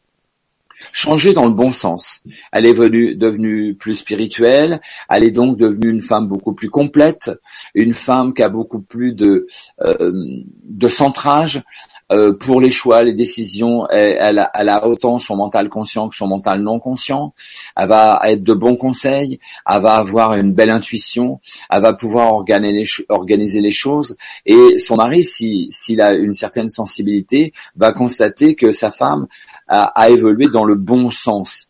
Et il se peut très bien que lui euh, copie, consciemment ou inconsciemment, mais veuille euh, faire la même chose. Il va l'écouter parler, il va l'écouter, il va la regarder, il va voir son regard parfois, et consciemment ou inconsciemment, je dis bien, il va vouloir euh, par mimétisme ressembler à ça parce que c'est mieux, parce que c'est plus fluide, parce que c'est plus en harmonie. Donc, faut lui laisser le temps de pouvoir peut-être lui aussi rattraper le train. Euh, si il n'y a pas cette euh, cette jonction Là, il sera temps euh, de, de de prendre quelques décisions. C'est évident. Mais il faut avoir un petit peu de patience. Euh, Chanel, elle va dire, c'est quoi la patience Combien de temps? Je ne sais pas combien de temps. Un certain temps. C'est évident que si elle ne peut plus attendre, si un jour elle ne peut plus attendre et qu'elle sent que son corps commence à somatiser, c'est à ça qu'il faut faire attention. Parce que bien souvent, euh, on, va être en réaction en ce moment, elle est en réaction. Elle n'est pas dans le détachement. Elle est en réaction. Son niveau de conscience a évolué, son niveau vibratoire a évolué, mais son corps, il est en réaction à la différence avec son mari. Et euh, attention qu'elle tombe pas malade, attention qu'elle s'abîme pas, euh, parce que là, après, c'est même plus une, question de de choix de confort financier ou autre. Après, c'est euh, on risque sa peau. Après, c'est sa santé. Donc là, faut faire attention. Je sais que c'est le cas de nombreuses personnes qui sont tenues financièrement. La plupart du temps, dans une union, que ce soit une femme ou un homme, du reste, euh, l'un va dépendre de l'autre classiquement dans les générations précédentes et encore beaucoup maintenant, la femme va dépendre du mari parce que la femme, elle va élever les enfants, donc elle cesse de travailler, c'est le mari qui ramène l'argent. Et c'est évident que si un jour il y a dysfonctionnement entre les deux, bah la femme, elle n'a pas de job, elle dépend financièrement du mari. Et que c'est assez compliqué de reprendre son indépendance et son autonomie. Et il y a un, grand nombre de personnes qui souffrent de ça. Parce que euh, le financier euh, bah, tient tient les choses et on n'a pas euh, le, volant de liberté que qu'on souhaiterait avoir. Là, c'est après c'est trouver la force, euh, y croire vraiment, la confiance, se remettre à trouver un job, à travailler, travailler son indépendance financière pour pouvoir reprendre sa liberté. Je sais que c'est facile à dire. Hein. Avec des si, on coupe du bois. Hein. Je ne peux pas connaître euh, la, la, vie euh, de, de, Chanel et, d'une, et, et, de, et de toutes ces, ces, personnes qui souhaiteraient changer leur vie euh, maritale et, ou autre ou professionnelle. Mais euh, c'est ce que j'ai fait d'une cer- d'une certaine façon. hein. Moi aussi, j'avais une vie euh, maritale, j'avais une entreprise, euh, et, tout a explosé en vol d'une façon extrêmement brutale pour que je puisse renaître à, moi- à moi-même. Euh, N'allons pas jusque là. Hein, il faut essayer d'éviter les grands clashs très très corrosifs parce que parfois ils finissent mal. Moi, ça a fini bien. Ok, je suis retombé sur mes pattes. Bon, mais c'est pas le cas forcément de tout le monde. Donc, faut pas tout envoyer euh, voler en éclats. Faut souvent prendre un peu de recul, se calmer. Ce mari, il est dans son évolution à lui, elle dans une autre évolution. Pour l'instant, on a l'impression qu'elles sont très différentes l'une de l'autre. Faut pouvoir communiquer vraiment communiquer d'une façon très assertive, qu'elle puisse parler à son mari, qu'elle puisse parler avec le cœur, avec sa conscience, avec son corps peut-être, avec ses yeux, qu'elle puisse euh, l'avertir qu'elle elle, elle est différente maintenant, qu'il puisse concevoir que sa femme est différente. Peut-être qu'il l'a pas encore vu, il l'a pas encore constaté ça. Il est dans l'incompétence totale puisqu'il ignore. Mhm. Donc ça commence par expliquer à l'autre qu'on est, qu'on est devenu différent et qu'on voit la vie d'une certaine façon et surtout expliquer à l'autre ce qu'on attend de lui. La plupart du temps, les gens vivent ensemble sans jamais avoir dit à l'autre ce qu'on attendait de l'autre. Et chacun dans son coin, euh, on grogne. Alors moi j'aurais voulu une femme comme ça, mais quand elle fera ça, mais quand? Et la femme de son côté, oh moi j'aimerais que mon mari fasse ça, mais pourquoi il le fait pas, mais pourquoi, mais il le sait pas, on ne lui a dit. Et c'est intéressant de dire à sa femme ou à son mari, à sa compagne ou son compagnon, de dire tu sais j'attends ça de toi, dans mes rêves, dans, dans mon corps, dans mes envies, dans mes fantasmes. Euh, J'attends ça de l'homme qui est près de moi ou de la femme qui est près de moi. C'est intéressant qu'il l'entende et qu'il puisse vérifier s'il est en concordance avec ça. Est-ce que je peux répondre à ta demande? Est-ce que ta demande euh, est, est- correspond avec mes possibilités de faire et d'évolution. C'est intéressant qu'on se le dise les uns les autres, parce que peut-être aussi que à l'énoncé de notre demande, on va avoir ce mari en face qui va dire oh ben tu sais c'est intéressant ce que tu me dis, tu me l'avais jamais dit, moi je pouvais pas deviner euh, quelles étaient réellement tes attentes de l'homme qui est à côté de toi, mais en même temps ça me libère aussi parce que voilà il faut que je te dise que la femme qui est à côté de moi, je rêve qu'elle soit comme ça ou qu'elle m'amène telle chose ou telle chose. Et peut-être qu'elle aussi, elle va tomber de l'arbre et dire ah bon, ah ben ça je savais pas du tout. C'est la communication. Mm. La communication. La plupart du temps, on est dans des non-dits, on est dans des sous-entendus ou alors carrément des malentendus. Et on vit ensemble bon gré mal gré. C'est pas possible, c'est pas juste. Notre âme, quand elle s'est incarnée, elle nous a demandé une chose, une seule. Prends soin de toi, sois juste avec toi, pardonne-toi, chéris-toi. Pour faire ça, faut commencer par communiquer autour de nous, expliquer qui on est et qu'est-ce qu'on attend. Est-ce que celui ou celle qui est en face peut répondre à ça? Mm. C'est la base. Et moi, j'inviterais Chanel à faire ça à expliquer, même si c'est pas facile, même si dans un premier temps euh, son mari ne va pas l'écouter peut-être, peut-être qu'il va lui dire mais de, quoi tu me parles, qu'est-ce que c'est que ces histoires de la conscience, de quoi? Euh, Faut qu'elle insiste gentiment, qu'elle choisisse les moments, que c'est pas entre deux portes dans le couloir, euh, dans la salle de bain euh, vite fait, non, faut prendre des temps. Moi souvent je conseille à mes patients d'installer un ce que j'appelle un rendez-vous sacré. Je leur dis, donnez rendez-vous à, à, votre femme ou à votre mari dans un endroit totalement inhabituel, dans un endroit où vous serez tranquille. Mais en tout cas, c'est pas dans la maison, c'est pas dans les embouteillages dans la voiture, c'est pas au supermarché en poussant le caddie. Là, ça marchera jamais. Faut qu'ils puissent être dans un état d'écoute réel. Souvent, je leur dis, euh, je leur propose d'installer ce rendez-vous sacré dans un endroit euh, complètement incongru pour eux. Alors, par exemple, par exemple, le bar d'un d'un palace le bar d'un palace parisien. Bon, maintenant, si vous avez l'habitude d'aller tous les jours dans un palace, euh, faut changer, évidemment. Mais en général, en général, euh, tous autant qu'on est, on va que très rarement ou jamais on a été dans un palace parisien. Eh ben, vous allez dans un palace parisien, le le le, le, le palace Athénée, le, le je sais pas, euh, un beau palace, et vous allez au bar. Euh, vers 15, 16 heures. vous paierez votre consommation pas plus cher que dans la brasserie du coin la plupart du temps. Là, très cosy, un service très discret, on vous dérangera pas. Et vous donnez rendez-vous à votre mari à cet endroit-là. Et forcément, ça va créer un choc pour lui. Il va être dans un, choc émotionnel, il va être bousculé et il va se demander ce qui se passe. Pourquoi? Qu'est-ce qui se passe? Elle me donne rendez-vous à cet endroit-là, c'est complètement incongru, c'est jamais arrivé en 20 ans. Qu'est-ce qui se passe? Il, s'attend un petit peu à tout, il va être un petit peu fébrile, mais ce qui est intéressant, c'est qu'il va être en état de réception. Parce que tout peut se passer, il s'attend à tout. Et euh, là, faut lui expliquer en lui disant je et surtout pas tu. Hein, le tu, tu, comme disent les psys. tu fais ci, tu fais trop ça, tu fais pas ça. Non, non, c'est pas ça. Faut parler de je. J'ai besoin, je me sens, je suis malheureuse lorsque je, voilà, je. Le je euh, ne va pas installer de conflit. Le je va le responsabiliser et euh, il va peut-être se rendre compte qu'effectivement euh, il n'avait pas pris cas de certaines choses, il n'avait pas ouvert les yeux dans ce train-train du quotidien. Vous savez, le quotidien c'est très difficile. Hein On le vit tous et euh, c'est quelque chose auquel il faut échapper.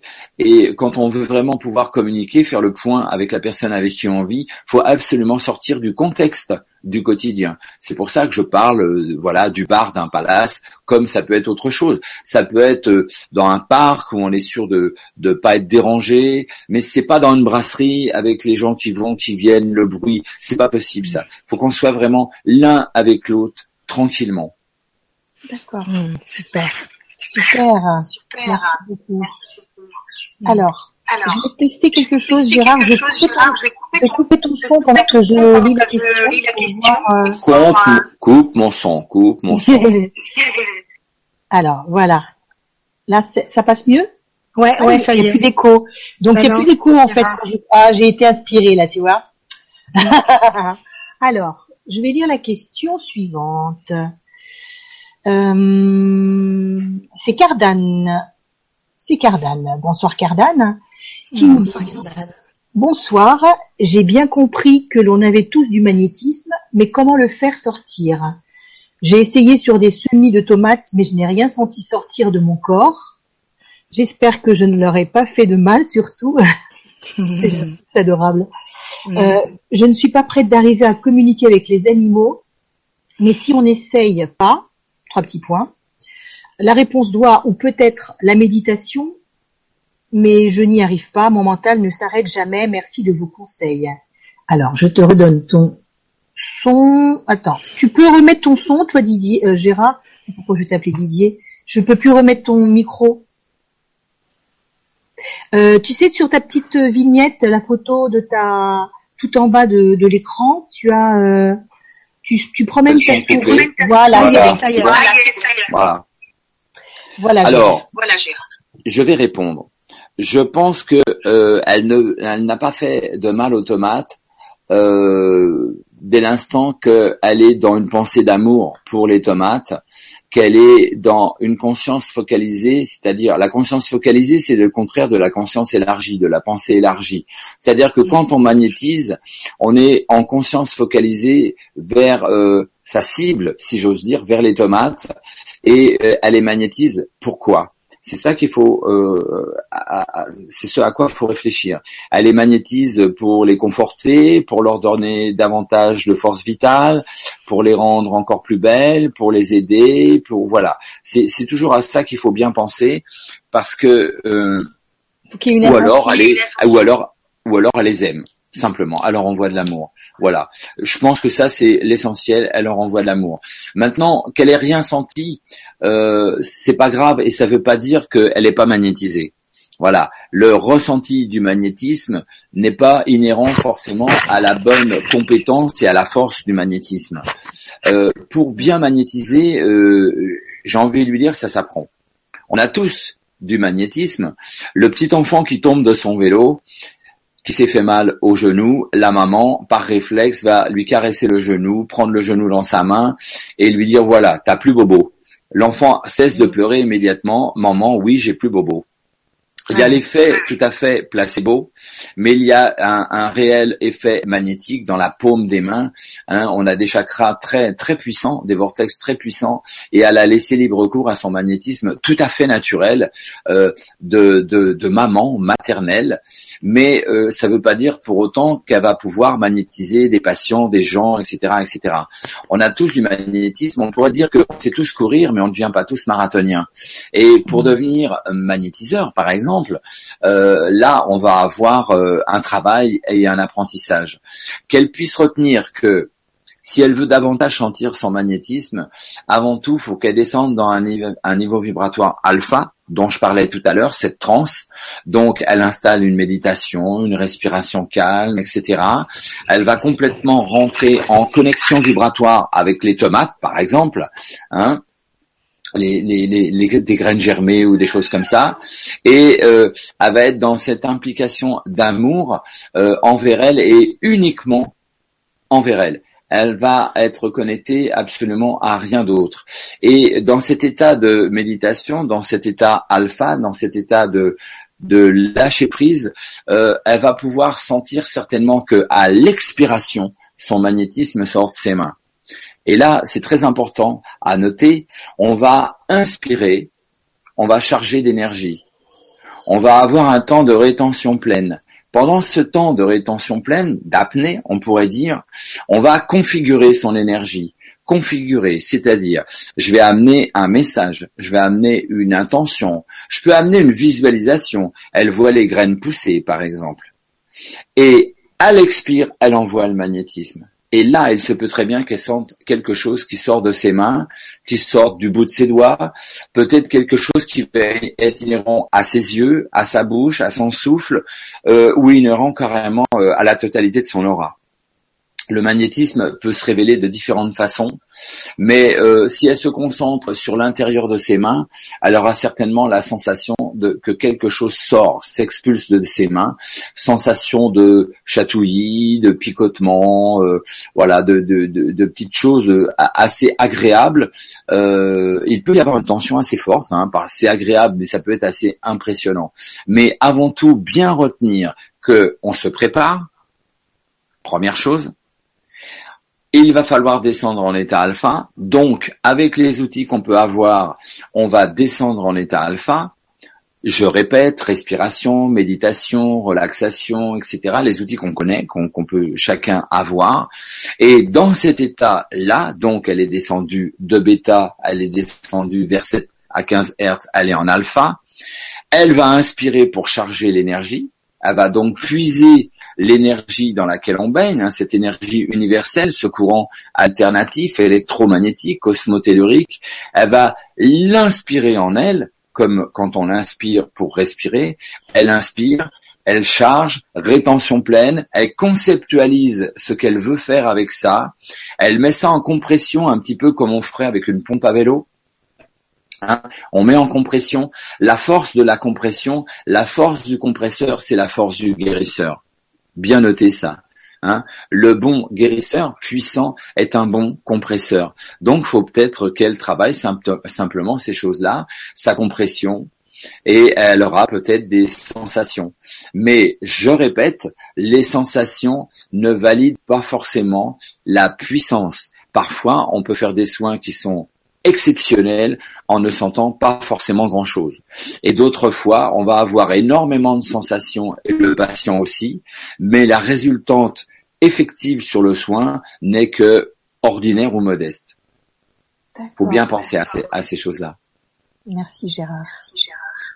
Maria, tu peux remettre ton Maria, peux micro remettre j'ai- ton micro Ouais, j'ai- bien sûr. bien sûr. Alors, Alors, j'ai coupé ton son Gérard aussi. Hein. Je te Voilà. Donc c'est une question de Magali 60. euh, Attends, où est-ce que c'est? Oui, 75. Magali 75. Tu m'entends, Soleil Oui, parce que j'avais Lilizen, moi, juste... euh, Oui, oui, oui, mais c'est c'est parce que c'est c'est une question qui me parle, c'est pour ça. Ah bon, d'accord. Ouais, ouais, ouais. Alors c'est merci. Mais je, je je lis pas, tu sais. Euh, la- je sais que c'est la. Il y en a d'autres avant, mais voilà. Euh, donc merci pour cette soirée qui s'annonce des plus intéressantes. J'ai une petite question pour Gérard. Les crises d'angoisse, sans raison apparente, et la spasmophilie peuvent-elles être en, en lien avec un problème ou blocage énergétique? Je cherche ma voie sans trouver ce qui pourrait me correspondre. Ceci est sûrement lié également. Euh, quoi faire en attendant pour retrouver un, équi- un équilibre émotionnel et mieux gérer ces émotions que je ne maîtrise pas Que me conseillerait le chaman que vous êtes? Merci infiniment. Donc Gérard, Gérard. J'ai Voilà, repris le son. Euh, bah, j'ai j'ai envie de dire d'une façon très classique, euh, faut lâcher prise. Faut commencer par ça. Alors ça, évidemment, c'est galvaudé dans tous les sens. Hein. Euh, et, et la personne va me dire lâcher prise. Et il est bien gentil, le chaman là, mais lâcher prise. Comment je fais pour lâcher prise? Pardon. Pour lâcher prise, faut être dans le corps. Déjà. Quand on est dans le corps, on n'est pas dans la tête. Donc, on a une bonne propension à pouvoir lâcher prise. Comment être dans le corps? Eh bien, il va falloir que cette personne cherche euh, de quelle façon elle est le mieux possible dans le corps. Peut-être que euh, la respiration, c'est une façon d'être dans le corps. Peut-être que c'est le massage, peut-être que c'est le jardinage, peut-être que c'est la balade en forêt, peut-être que c'est faire la vaisselle à la main, peut-être que c'est dessiner, danser, euh, chanter. Mais chercher de quelle façon, au mieux possible, elle va le plus souvent possible dans le corps.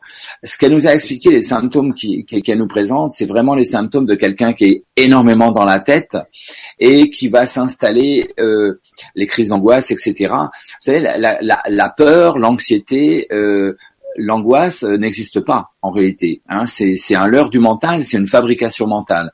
Hein, vous pouvez pas croiser une peur dans la rue. euh, ça va bien la peur, tu vas bien. Il y a longtemps que je t'ai pas vu.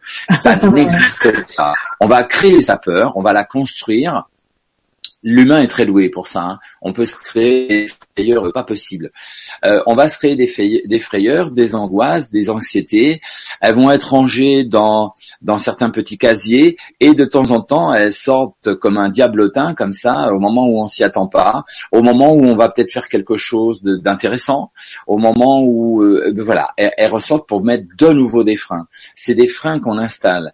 Donc faut absolument que cette personne travaille le lâcher prise, mais d'une façon vraiment très organisée, pas une fois de temps en temps. C'est pas aller euh, faire une heure de yoga dans la semaine et ah bah oui mais ça marche pas, mais ça marchera pas. Bien sûr que ça marchera pas.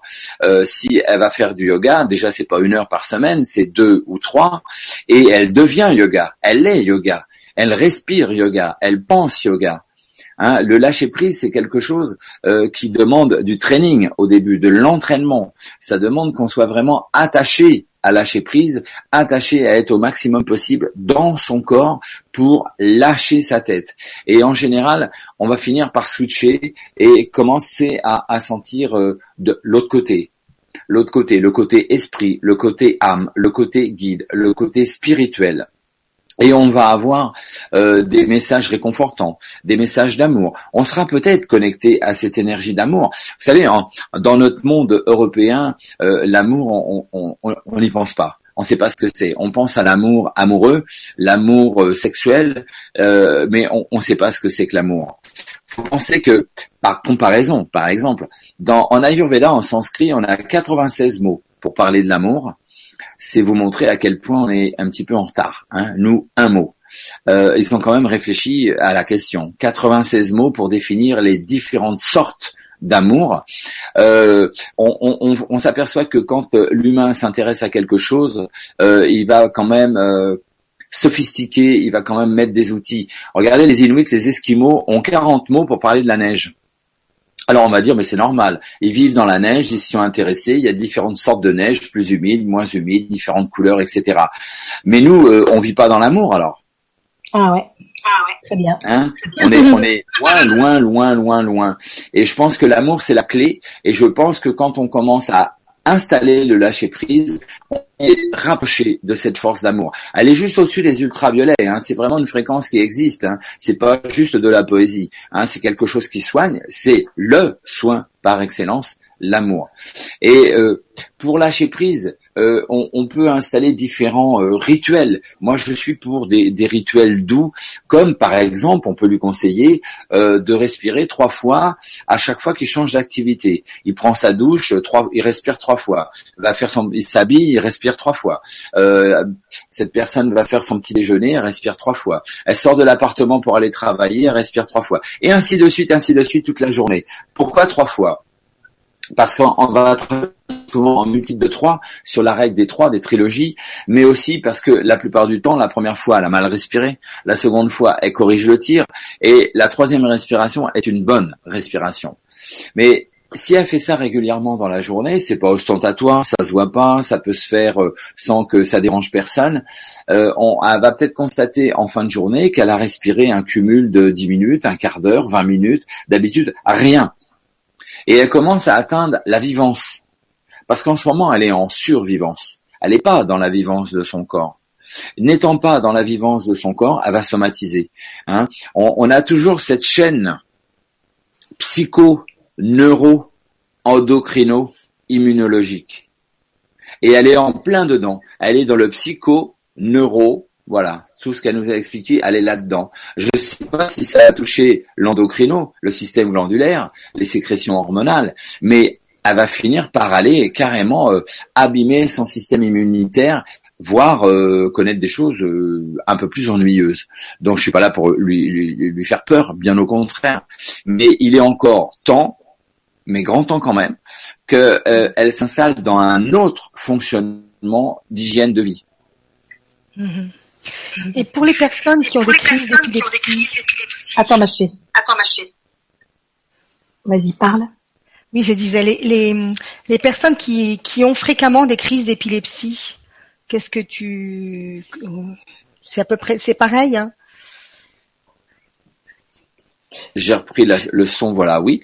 Euh, écoute, moi je pense que c'est pareil. Après, on va on va toucher un domaine qui est beaucoup plus qui, qui, qui est vraiment euh, spécifique à la médecine, euh, faut avant tout conseiller à ces gens, y compris à, à, à la personne précédente, d'avoir, d'aller voir le médecin Mhm. et d'avoir un bon diagnostic, un vrai diagnostic, et de ce diagnostic voir quelle complémentarité elle peut installer.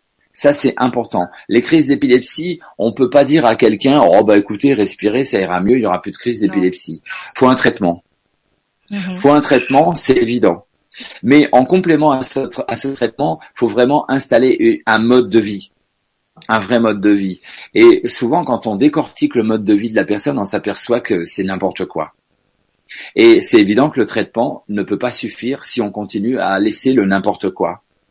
Mhm. C'est pas le travail du médecin de pouvoir suivre la personne pas à pas dans sa vie quotidienne ou professionnelle. Le médecin fait son boulot de médecin le mieux possible. Quand il a fait son diagnostic et prescrit le traitement, il peut plus rien faire d'autre. Et c'est à nous autres, en complémentarité, d'inviter la personne à s'organiser autrement, à penser autrement. La plupart du temps, c'est avant tout changer son positionnement. Le changement ne peut pas intervenir si on ne change pas son positionnement, sa façon de penser, sa façon de voir les choses, l'angle, l'intention, savoir exactement ce qu'on veut. Pour la plupart de ces gens, et, et les, les somatos que, que, que tu viens de citer là, la plupart Mhm. des gens qui, qui souffrent de ces somatos-là ne savent pas ce qu'ils veulent. C'est tout le piège. Parce que euh, ça peut paraître bête, mais euh, peu de gens savent exactement ce qu'ils veulent. Quand on leur demande mais qu'est-ce que vous voulez, ils vous regardent euh, très embêtés. Euh, bah, je sais pas, être heureux. Être heureux, mais ça veut dire quoi être heureux? Pour certains, c'est avoir une voiture neuve, une télé. Euh, pour d'autres, c'est le loto. Pour d'autres, c'est aller aux Caraïbes. Euh, c'est pour d'autres, c'est guérir. Pour d'autres, voilà. Qu'est-ce que ça être heureux C'est beaucoup trop générique. Faut pouvoir installer un objectif, un cap.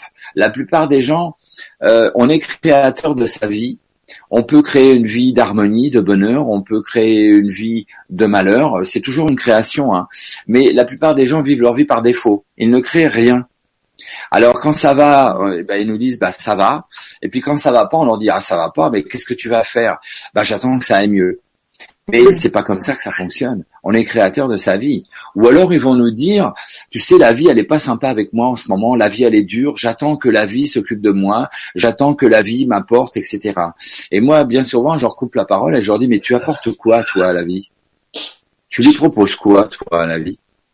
Parce que on est dans une société où on est très assistés tous, et la plupart du temps, les gens attendent euh, le, le biberon tout neuf qu'on va leur mettre dans le bec, mais ça ne fonctionne pas comme ça.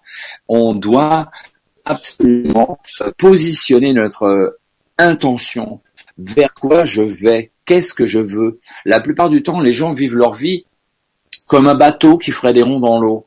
On va être en mer Méditerranée, on est sur un bateau, et au bout d'un moment, on a l'impression de tourner en rond. Et on va demander au capitaine du bateau, mais où allons-nous? Et là, il nous répond, bah, je sais pas, j'ai pas de cap, je sais pas où je vais. Et on va trouver ça aberrant. On va lui dire, mais un bateau qui n'a pas de cap, c'est pas possible.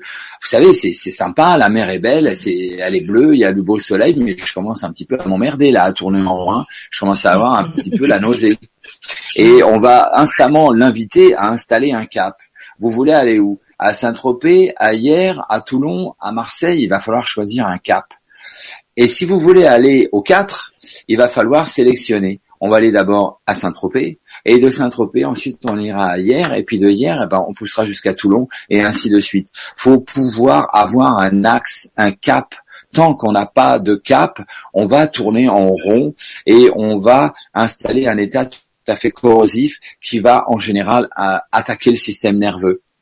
Donc avant tout, qu'est-ce que je veux? Quelle intention je veux? Et surtout bien expliquer à ces gens que on se rapproche toujours de son centre d'attention. Si mon centre d'attention est surtout ce, ce, que je ne veux pas connaître, j'y vais directement.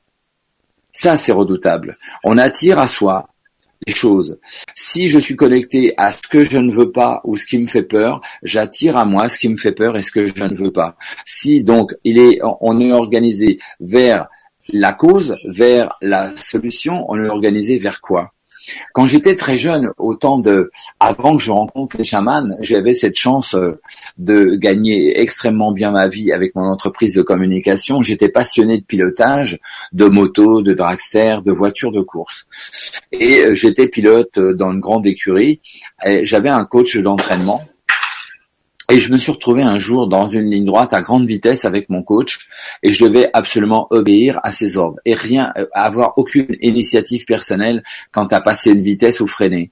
Et au bout de cette grande ligne droite, il y avait un virage très serré avec un grand mur. On roulait très très vite, hein. on était au-delà des 250 km heure et il me disait rien. Donc je regarde une fois, je regarde une autre fois, il me dit toujours rien du tout. Et là, il y a un, malaise et euh, je le regarde une ultime fois et il me dit quoi? Qu'est-ce qu'il y a? Quoi? Alors j'avais envie de lui dire, bah, il y a le mur, hein, on va dedans. Oh. Et euh, bien sûr qu'il savait très bien ce qui se passait. Et euh, bon, il était, j'avoue, assez courageux. Il était zélé, hein, ce coach. Hein. Et, il m'a dit, euh, où allons-nous, Gérard? Où m'emmènes-tu? Et là, j'ai eu une, une, petite étincelle qui s'est allumée. Et j'ai regardé sur la droite et je lui ai désigné, bah là-bas où il y a les drapeaux, à la ligne d'arrivée, à la ligne d'arrivée. Et il m'a dit, bah, écoute, je t'occupe uniquement de ça, de la ligne d'arrivée. Et maintenant, démerde-toi. Forcément, je suis arrivé en survirage, bien trop vite dans le virage, mais j'étais technicien, je savais faire. Donc la voiture s'est mise à l'envers, euh, etc. Je l'ai remis à l'endroit et on s'est retrouvé en très bonne santé, en très bon état à la ligne d'arrivée. Et là, je lui ai dit mille merci parce qu'il m'avait donné une leçon extraordinaire. Si mon centre d'attention, c'est le mur dans le virage, mais on va directement dedans.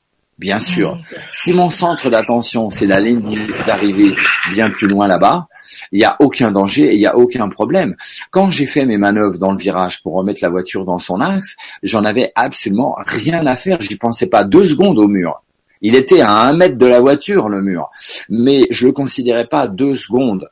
Et on a ça comme ça qui va se présenter dans la vie. Regardez sur nos routes de nationales. On va avoir un arbre un intervalle de 40 mètres, en général, un autre arbre, 40 mètres, un autre arbre. Comment font-ils tous pour se, passez-moi le terme, taper l'arbre? Ils dérapent sur le verglas ou sur la route mouillée, sur les betteraves, et ils vont directement dans l'arbre. Parce qu'ils se disent, je vais me taper l'arbre, je vais me faire l'arbre, je vais taper dans l'arbre, je vais là. Et ils tiennent bien le volant pour surtout ne pas le louper, l'arbre. Ouais. le centre d'attention Il pourrait se dire, je vais me taper l'intervalle. Hein, il y a 40 mètres, je vais me faire l'intervalle, je vais me faire l'intervalle, et là, ça se passerait bien. Il serait juste enlisé un petit peu, mais c'est tout. Et dans la vie, c'est souvent comme ça. Hein, les gens ont une focale sur ce qu'ils redoutent, sur ce qui leur fait peur, au lieu de s'orienter, de s'organiser sur ce qu'ils souhaitent. Encore, je répète, faut-il savoir ce que l'on souhaite. Exactement. Merci beaucoup Gérard. Merci Gérard. Alors, je te coupe ton son. Euh, je voulais prendre la dernière, la dernière question. Elsa Fernandez. Je te laisserai lire l'autre après Maria. Euh, donc c'est Elsa qui nous dit bonsoir à tous et merci pour votre beau travail. Merci. Pendant une séance de Reiki, j'ai senti que mon septième chakra s'ouvrait un peu plus. Pardon. Et qu'un oiseau passait au-dessus de ma tête. Cela fait déjà un moment que je vois un animal blanc autour de moi, plutôt de petite taille, souvent dans ma cuisine et dans ma chambre. S'agirait-il d'animaux totems? Gratitude. J'ai mis cette question parce qu'elle était vraiment dans le thème. Alors, voilà Gérard, à toi. Gérard, à toi. Alors, animal totem, je ne sais pas, mais peut-être. Quand euh, elle a travaillé en Reiki, cette personne, a senti son septième chakra, son chakra coronal, certainement euh, se démultiplier. Hein, c'est un vortex, c'est quelque chose qui s'est ouvert davantage. Elle a ouvert en grand portail et, euh, et certainement qu'elle a eu un positionnement de conscience qui s'est fait à cet instant-là. Et c'est vrai qu'à cet instant-là, on peut avoir une connexion avec des mondes spirituels, aussi bien le monde d'en haut, le monde des guides, que le monde d'en bas, euh, notre, connexion à, à la terre, notre connexion à nos racines, entre autres aux animaux totems. Totems pour les chamans amérindiens, euh, de pouvoir pour les chamans celtiques. Voilà, l'animal totem, l'animal allié aussi. Hein, ces trois termes-là, totem, allié, pouvoir, ça veut dire la même chose. C'est avant tout avoir accès à un monde spirituel qui peut se concrétiser par un guide, par une voix, par une visualisation, comme euh, par un animal. Effectivement, on peut avoir des animaux euh, qui nous montrent le chemin, qui nous assistent. On peut avoir des animaux protecteurs. Ça peut être aussi ça. hein. Ça peut être euh, un animal. Moi, j'ai, on a la sensation que c'est une colombe. On a la sensation que c'est quelque chose comme ça. Ça peut être aussi son guide, hein, qui, qui se manifeste de cette façon-là pour qu'elle puisse l'apercevoir. Euh, son guide prendre cette apparence-là pour qu'elle puisse le visualiser mieux, qu'il y ait cet effet d'ancrage en elle, qu'elle croit davantage à ce qui se passe, parce que si elle n'avait pas cette, vue, cette visualisation, peut-être qu'elle validerait moins ce qui se passe. Alors, est-ce que c'est un guide spirituel du monde d'en haut? Est-ce que c'est un guide spirituel du monde d'en bas? Est-ce que c'est son animal totem? Je sais pas exactement. Il faudrait que je fasse une étude un petit peu plus poussée pour ça. Je vais essayer de le faire tant que je suis connecté à ce que je dis. J'ai plus mon Hein, je sais pas si vous le voyez à l'écran. Voilà, je ton vous le pendu, vois, là. il est là. Hein. Et euh, je vais essayer de voir. euh, c'est très aléatoire ce que je fais, mais est-ce que c'est son animal totem? Bon. Alors j'ai un oui carrément direct. Alors voilà, bon, moi j'étais plus relatif que ça. Euh, le, le- le travail radiesthésique, le pendule, là me dit oui. Il est parti carrément euh, me, me donner cette réponse. Donc j'ai envie de dire oui, c'est l'animal totem, c'est un oiseau. Moi, comme animal totem, j'ai le loup et j'ai l'aigle. Euh, J'en ai deux qui, qui m'accompagnent souvent, très très souvent le loup, mais euh, j'ai vu que l'aigle était jamais très loin. Donc euh, ça peut être tout à fait évidemment euh, un oiseau. Il est de couleur blanche, euh, ça n'indique pas forcément que c'est c'est une tourterelle ou, ou, ou une colombe. Ou, euh, mais on peut considérer que c'est certainement ça. De toute façon, que ça soit l'animal totem ou que ça soit un guide, euh, c'est la même chose. Hein. Pensons bien que l'animal totem et le guide spirituel, l'ange, l'archange ou autre, euh, ce sont des entités euh, lumineuses qui viennent ou du monde d'en haut ou du monde d'en bas. En tout cas, c'est sûr qu'elle est accompagnée et qu'on veut lui montrer qu'elle est sur un, un bon chemin. C'est tout à fait protecteur. Super. Super. Merci, merci Gérard. Merci Gérard. Vas-y Maria. Donc j'en prends une au hasard alors. Hein Oui, oui, j'en prends une au hasard. oui. Euh, Donc il y en a, il y en a quelques-unes qui sont. Bon bah je vais prendre celle-là. Allez, c'est Allez. Yanka. Yanka, donc bonsoir Yanka. Bonsoir Soledad, Maria et Gérard, et merci pour cette belle séance. Je suis à la retraite, je vis à la campagne depuis un an avec mes deux petits chiens, et ce n'est que du bonheur. J'ai beaucoup d'intuition, je ressens les énergies des, personnes, je vois plein de monde dans ma chambre le, soir, dans le noir, ainsi que de belles lumières blanches étincelantes. Mais ça ne va pas plus loin. Auriez-vous un message à me faire parvenir? Merci à vous et à Soledad et Maria. Hum, merci. Ben, ça, ça ne va pas plus loin, euh, peut-être que simplement parce qu'elle n'a pas demandé à ce que ça aille plus loin. Euh, dès l'instant qu'on veut mettre en œuvre, mettre en œuvre, qu'est-ce que ça veut dire mettre en œuvre?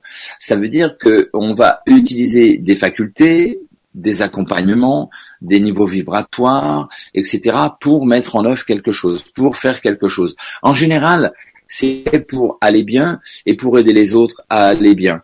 En général, c'est fait pour le partager. Voilà, c'est pas fait uniquement pour soi. Ça ne veut pas dire du tout que cette femme à la retraite est obligée de devenir magnétiseuse, guérisseuse, etc. Mais, mais, mais, peut-être, peut-être, ou simplement un guide ponctuel, ou simplement quelqu'un, euh, une forme de coach. J'aime pas trop le mot parce qu'il est galvaudé dans tous les sens, mais une conseillère, euh, quelqu'un qui oriente, euh, quelqu'un qui peut-être qu'elle elle- peut s'entraîner à travailler avec un, un tarot, un oracle, des cartes ou un autre support. Euh, peut-être qu'elle peut s'entraîner à tenter de magnétiser. Euh, je sais pas. Ce qui est évident, c'est qu'elle a un, un- un joli taux vibratoire, c'est qu'elle est bien connectée, elle est médium de toute évidence, ça c'est évident, mais euh, c'est pas parce qu'on est médium qu'on est obligé de devenir guérisseur. Je répète bien. Dès l'instant qu'elle elle est en harmonie avec ça, qu'elle est heureuse, euh, ça peut rester, ça peut tout à fait rester à cet état-là. Euh, ça, ça va pas se développer davantage. Ce qu'il faut bien qu'elle pense, c'est que c'est pas non plus exponentiel. Ça arrive à un certain niveau. Après, si ça n'est pas exploité pour être mis en œuvre, ça va rester à ce niveau-là. Et il faut pas attendre non plus. C'est pas la fête foraine. Hein. On n'est pas sur un manège. C'est pas la foire du trône. Et on va pas avoir non plus oh, la belle bleue, oh, la belle rouge, et demain et encore plus et encore plus. Faut faire attention de pas tomber dans le tourisme, dans le voyeurisme. Ça, ça peut être un petit peu dangereux. Et du reste, ça peut amener des entités euh, pas forcément sympas. Donc, faut faut rester dans quelque chose de très juste. Ce qui vient à elle est béni, tout à fait. Mais euh, si ça s'arrête à, un certain niveau, euh, c'est que ça a une raison. Si elle veut le développer, elle peut tout à fait le développer, ça j'en suis certain. On peut être à la retraite, avoir une vie épanouie et aider d'autres personnes. Ou au moins communiquer avec elles et leur faire partager notre niveau de conscience. Voilà, je peux pas développer davantage. Merci. Je connais pas sa vie Merci. et voilà, j'ai juste quelques éléments. Super. Merci, Gérard. Merci Gérard. Merci Maria. Alors, écoute, j'ai pris au hasard aussi. Euh,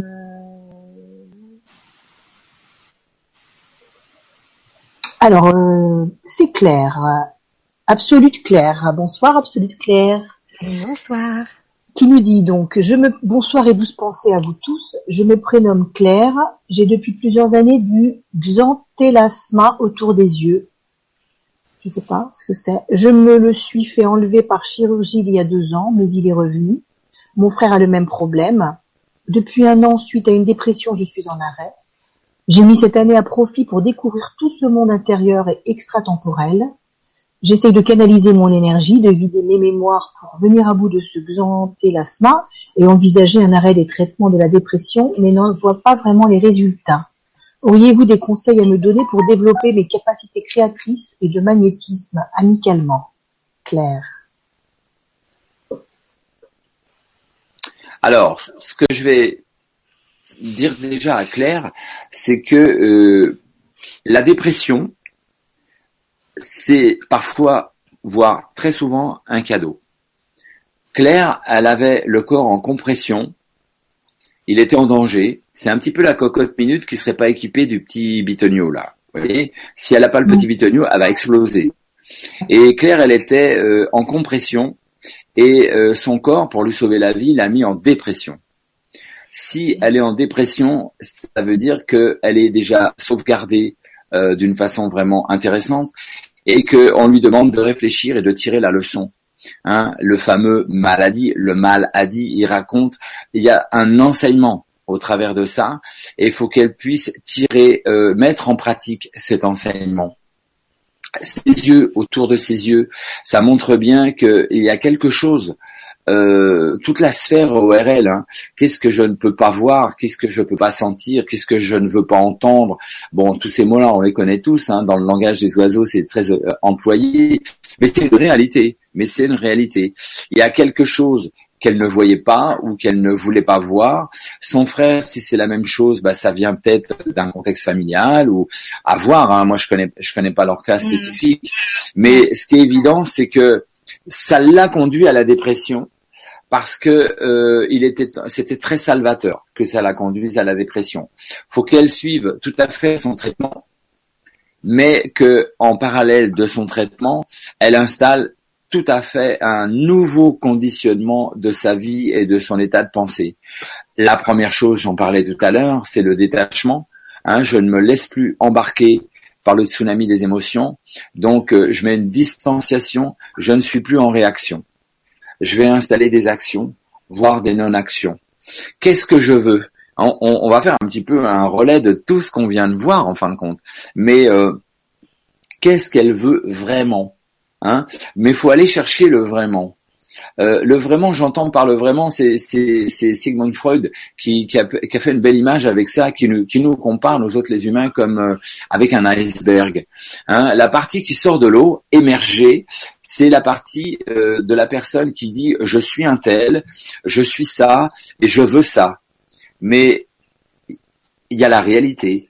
Et dans cette réalité, est-ce que vraiment cette personne désire vraiment cette chose ou même est-ce qu'elle en a besoin à vérifier? Donc parfois, faut prendre un tuba, des palmes, puis une combinaison, parce que les icebergs, c'est quand même pas les eaux chaudes, et on va descendre, on va plonger et on va aller voir euh, sous le niveau de l'eau. Et là, on a carrément le contraire. On a tout à fait autre chose. C'est ça qu'il faut qu'elle fasse. C'est ça qu'il faut mhm. qu'elle fasse. Qu'elle aille voir en profondeur, en elle-même, qu'est-ce mhm. qu'elle veut vraiment? Qui est-elle vraiment? Souvent, euh, quand j'ai des patients euh, qui m'expliquent un contexte comme ça, qui sont installés en face de moi dans le divan, euh, je, vais spontanément me mettre à, les tutoyer et leur dire, tu sais, maintenant, il, est temps que tu arrêtes de déconner.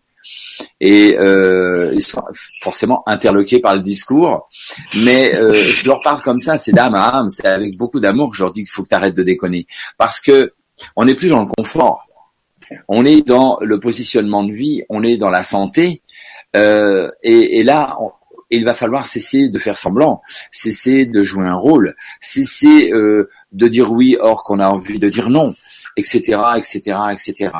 Il va falloir vraiment aller à cette réalité intrinsèque de qui je suis et qu'est-ce que je veux. C'est ça son, sa solution, elle est là. Hein. Elle est uniquement là. Dès l'instant qu'elle aura solutionné ça, qu'elle aura accepté qui elle est, hein, l'amour de soi. Hein, la, première, tous les chamans du monde vous diront ça. Dans toutes les techniques, euh, ils vous diront tous que la guérison commence par l'amour de soi. L'amour de soi, c'est quoi? C'est s'accepter et savoir exactement qui on est et qu'est-ce qu'on veut et vers où on, va. La, la, plupart du temps, dans notre société, on va demander aux gens euh, comment tu t'appelles, qu'est-ce que tu fais, d'où tu viens, etc. Mais tout ça, on s'en moque. C'est pas intéressant. Qu'est-ce qui est intéressant? C'est où tu vas. Ça, c'est intéressant. Mm, mm.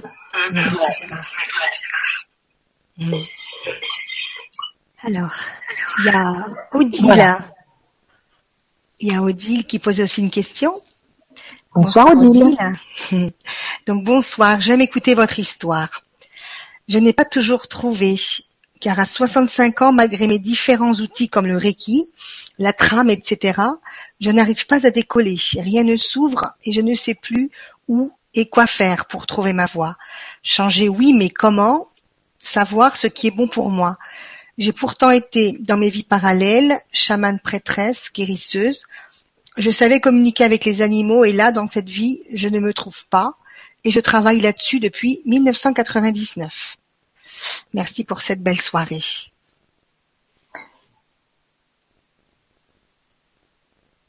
Bah c'est très difficile de lui répondre avec pertinence parce que faudrait pouvoir échanger, que je l'écoute, que que voilà qu'il y ait des questions, des réponses et que je puisse voir euh, dans quelle systémie cette femme s'est installée, qu'est-ce qu'elle a construit.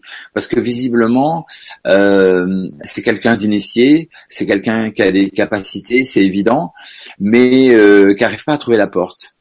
Euh, est-ce qu'elle est est-ce que vraiment elle, je vais, je vais être obligé de me répéter, mais je vois que ça à lui dire dans un premier temps, est-ce qu'elle sait vraiment ce qu'elle veut? Parce que j'ai l'impression qu'elle cherche d'une façon générique. Et, est-ce qu'elle cherche vraiment? On a l'impression qu'elle attend plutôt qu'il y ait une porte qui s'ouvre devant elle, ou qu'on vienne la chercher, ou qu'il y ait une circonstance ou une personne ou quelque chose qui fasse que elle, elle sache ce qu'elle va faire où le faire, comment le faire. Elle a collectionné des outils, elle a certainement un savoir-faire, mais c'est à elle, à elle seule d'installer son axe c'est à elle de trouver le sens de sa vie. Le sens de sa vie, il est intrinsèquement en soi, là au milieu de notre ventre. Ça peut pas être quelqu'un d'autre, ça peut pas être quelqu'un à l'extérieur. C'est pas un mari, c'est pas un enfant. Le sens de sa vie, il est inhérent à nous et à nous seuls. Et avec les compétences qu'elle a et les antériorités de vie qu'elle a, euh, maintenant on lui demande de trouver le sens de sa vie. Tant qu'elle n'a pas installé ça, rien ne va vraiment bouger. Les guides attendent ça. Elle est en stand-by et eux, euh, eux aussi avec elle, ils l'ont mis euh, comme ça de côté. Ils la négligent pas, ils l'aiment de la même façon, mais elle ne se rend pas opérationnelle pour être, euh, on, va dire, dans la main de Dieu d'une certaine façon. Hein c'est une guérisseuse. Un guérisseur, c'est ce, ce réceptacle euh, qui se doit qui se doit d'être totalement cristallin et qui sait euh, qui il est et ce qu'il doit faire. Euh, dès l'instant qu'on n'est pas configuré comme ça, qu'on est un petit peu girouette, qu'elle le prenne pas mal, hein, ce que je dis. Euh, c'est pas un jugement du tout, mais l'axe manque. Et donc les guérisseurs, les guérisseurs, pardon, les guides vont attendre quel est son axe, qu'elle soit totalement apte vous savez, là-dessus, ils, ils, rigolent pas. Hein. Euh, ils sont pleins d'amour, ils ne jugent pas, ils ne nous punissent pas. Mais leur boulot, ils le font bien. Et leur boulot, c'est de nous reconnaître aptes ou pas. Dès l'instant qu'on n'est pas apte, pour une raison ou une autre, ils nous mettent en stand-by. Parce que c'est logique, on n'est plus dans le juste, et euh, ils attendent qu'on se répare ou bien qu'on conscientise. Moi, je pense qu'elle devrait être peut-être plus euh, aux aguets des signes je pense vraiment que surtout là après après l'émission là, après ce qu'on dit, ce que je lui dis, euh, euh, franchement, je pense qu'il va y avoir des signes qui vont aller vers elle. Donc qu'elle soit très observatrice euh, des signes. Alors un signe, on est d'accord, ça peut être une chanson, quelqu'un qu'on voit à la télévision, dans un magazine, dans la salle d'attente chez le dentiste ou autre. Mais les guides vont lui envoyer certainement une orientation. Voilà, elle manque d'une orientation ou alors d'oser poser quelque chose. Hein. On sent que quelque part le oser est un peu faible, la motivation est un peu faible. Et euh, pour pouvoir euh, fonctionner avec les guides en tant que guérisseur, faut avoir euh, le feu sacré. Faut avoir vraiment une, une, grande force, une grande motivation. on est on est un guerrier de lumière. Et euh, guerrier, on est d'accord euh, que euh, la motivation est très forte.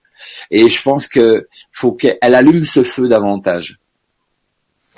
Maintenant, qu'elle me pardonne, hein, si qu'elle se sente surtout pas blessée. Moi, je m'envoie que des pensées tout à fait d'amour et de de réalisation parce que c'est vraiment quelqu'un qui, a, envie de mettre en œuvre euh, euh, ce qu'elle a réussi à acquérir, ce qu'elle est, parce qu'elle est ça, mais il y a quelque chose qu'elle n'a pas trouvé ou qu'elle a mal organisé.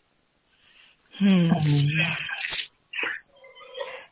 Il y a un retour de Magali 75. Voilà, excuse-moi Maria, c'est que je dois couper oui, oui, oui, oui, oui, oui, euh, tu sais, c'était Magali qui euh, elle avait des, crises, des crises d'angoisse, de spasmophilie, et là elle te dit euh, merci beaucoup Gérard. On m'a déjà conseillé de lâcher prise, mais sans me donner de véritables techniques pour le faire. Alors dès ce soir, je vais appliquer votre conseil et respirer. En espérant pouvoir m'inscrire prochainement à votre formation de radiesthésie, j'en rêve depuis plusieurs mois, mais pour cela, il faut d'abord que je lâche mon mental. Belle fin de soirée. Super. Super. Super.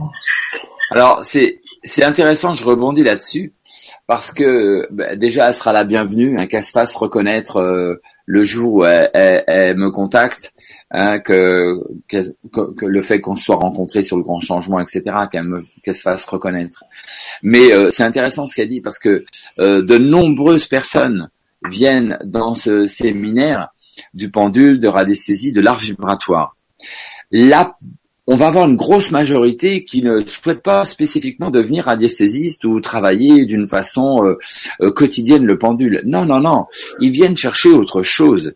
Ils viennent chercher une forme de mode d'emploi, et je dis ça tout à fait euh, modestement. Hein. Mais en fin de compte, qu'est-ce qu'on va faire dans ce séminaire? Eh ben, ils vont apprendre à lâcher prise, à installer la transe, puisque pour travailler avec un pendule, on est obligé de lâcher prise. Sinon, on peut pas. Et euh, je vais passer la première journée, le vendredi, à les aider à initialiser autrement leur inconscient et d'installer ce fameux switch de conscient, non conscient, non conscient, conscient. On va aller de l'un à l'autre d'une façon euh, en réflexe conditionné. Et ce qu'ils vont mettre en œuvre avec leur pendule va faire jurisprudence. Ils vont pouvoir le mettre en œuvre après au quotidien dans la vie de tous les jours. Et ça, c'est extraordinaire. Et c'est pour ça que je vois arriver dans ce séminaire depuis pas mal d'années maintenant des gens qui viennent d'horizons complètement improbables a encore quelques années en arrière. Par exemple, des traders, des avocats, on a des médecins, on a des informaticiens, des ingénieurs, des chefs d'entreprise. On pourrait dire, mais tiens, c'est bizarre. Avant, on voyait pas de gens comme ça venir de, de, de ces milieux-là.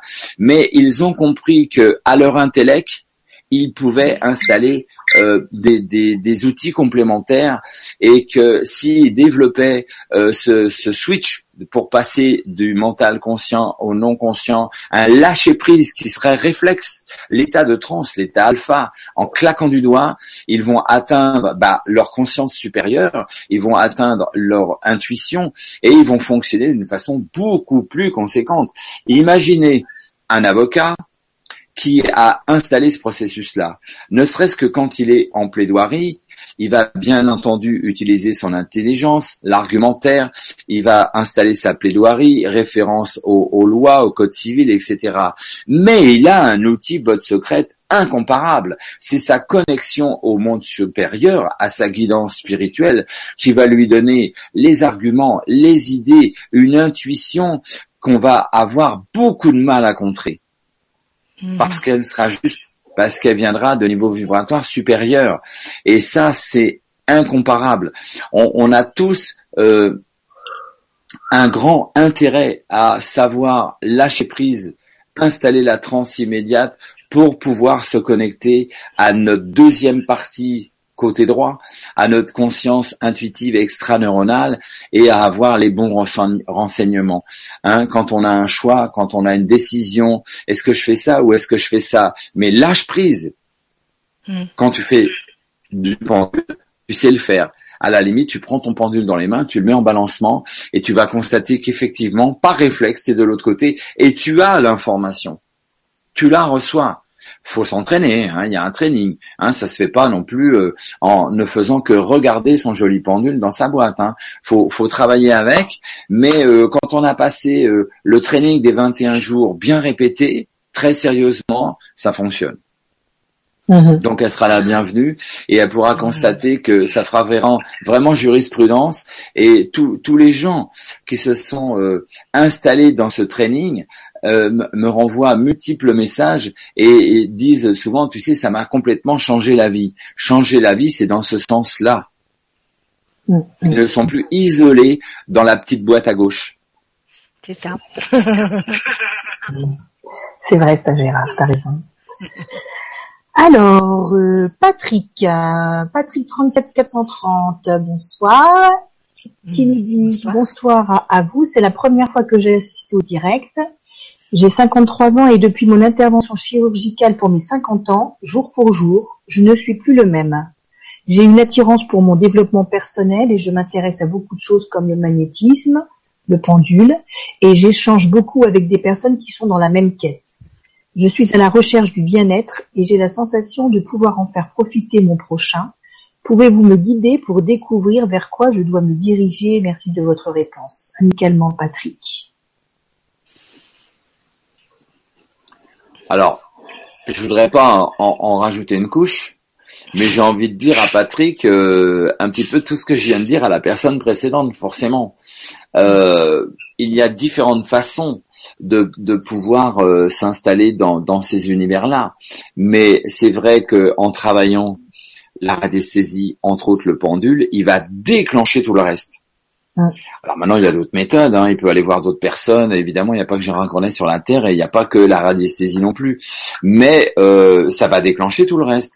Tous les gens qui vont suivre le cursus de magnétiseur, je leur demande de passer par la case de la radiesthésie. Parce que c'est là que tout démarre. Le cursus, en réalité, il démarre là. Dès l'instant qu'on va avoir installé ce, ce process de fonctionnement, on a un ouvert à tout le reste des soins. Et le magnétisme va être dans son flux le, plus courant, sans problème, sans problème. Il est évident que dès l'instant que on est euh, dans cette phase de réparation, qu'on commence à, à comprendre ce qu'est le bien-être, souvent il a fallu connaître le mal-être pour que par comparaison on se rende compte que la vie bah c'est pas si mal que ça tout compte fait et euh, le, le bien-être on va avoir envie d'être très rapidement euh, presque un professionnel du bien-être pour bien le faire ce bien-être soit bien bien con- construit pour bien le recevoir et bien le transmettre parce qu'en général, euh, on, on brûle d'envie euh, d'avertir les autres, de les informer, de partager avec les autres. C'est c'est la loi de l'amour. C'est la loi de l'amour. C'est comme ça. L'amour, c'est quelque chose qui se répand et qu'on partage. On le garde pas pour soi. On a, on, peut tout à fait en profiter, mais euh, on, on va le partager. Et c'est ça qu'il est en train de sentir. Il est en train de sentir cette connexion. Et cette connexion, qu'est-ce qui fait le guérisseur, Euh, le magnétiseur et autres techniques, hein, parce que même quand on travaille en quantique, on travaille exactement de la même, de la même façon. On travaille l'énergie d'amour, comme le chaman de la forêt. C'est exactement la même chose. Après, il va y avoir des outils différents, des contextes différents, des évolutions différentes, mais euh, c'est ça. Et ce qui est très intéressant, c'est de se rendre compte que l'univers est quand même assez sympa, les guides assez sympas avec nous, les, guérisseurs, les magnétiseurs et autres, parce que cette, énergie-là, cette force-là, il nous en laisse toujours euh, un petit pourcentage. On a notre petite commission. Hein, quand on fait un, travail pour quelqu'un, quand on, on fait un soin pour quelqu'un, on va avoir un petit 10% de commission. Voilà, il nous garde un petit 10% de cette énergie d'amour, de, de cette euh, bienveillance, euh, de, de ce bien-être. Et c'est vrai que ça nous aide à rester en bonne santé, ça nous aide à, avoir un esprit clair et euh, à mener euh, au mieux possible, mieux que mieux que d'autres parfois qui sont pas équipés de cette façon-là, c'est vrai. C'est vrai qu'on peut sentir que en devenant guérisseur, on va avoir un plus. On va y gagner quelque chose pour soi. On va y gagner déjà le grand plaisir de, de, de, de faire du bien autour de nous et de partager, mais que euh, faut l'avouer, on, on, on reçoit quelque chose d'intime pour soi. On a une petite gratification. Hmm. Merci. Merci Gérard. Merci Gérard. Maria. Maria. Oui, alors juste, Attends. je vais- Attends, que je vais... Oui, ça y est? Ça y est? Voilà. Ok, alors euh, c'est Auréane qui, qui nous dit euh, quel bonheur de vous écouter, un peu comme si une autre partie de moi que mon mental était en harmonie d'énergie avec vous, se sentait dans sa famille d'âme. Gratitude, Violette. hein. Bisous, Mm. Violette. Bisous, bisous. Alors, euh, c'est une question de Solange. Euh, Solange qui dit « Je suis dans la traversée du désert ou la nuit noire de l'âme. J'ai aujourd'hui 46 ans, 46,5. Ah non, attends, non, j'ai 46 ans et demi. 46 ans et demi, d'accord. 46 ans et demi, mais depuis l'âge de 20 ans, j'ai le sentiment de tourner en rond. Je suis pharmacien et j'avais l'ambition d'en avoir une. J'ai eu des rêves d'être dans une pharmacie qui semblait, qui semblait jusqu'au jour où on m'a proposé d'être gérante d'une pharmacie. Tous les spécialistes, avocats, comptables, collègues m'ont conseillé de refuser cette offre, mais je l'ai acceptée par- parce que je l'avais vu en rêve. Mais cela s'est passé de manière tellement spéciale que je suis partie, je ne pouvais pas en vivre. Maintenant, je me retrouve sans travail et sans revenu parce que je suis ex-gérante. Que suis-je censée comprendre de cette situation? Solange, amour, paye, gratitude.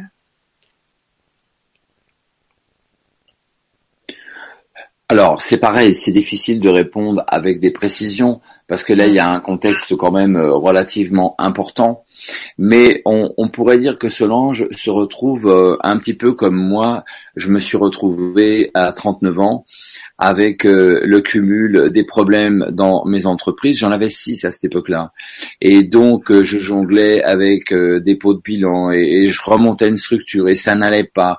Et c'était inexorable, ça n'allait pas. J'avais un très bon staff, des très bons collaborateurs, des bons clients, des beaux locaux, un savoir-faire et ça n'allait pas.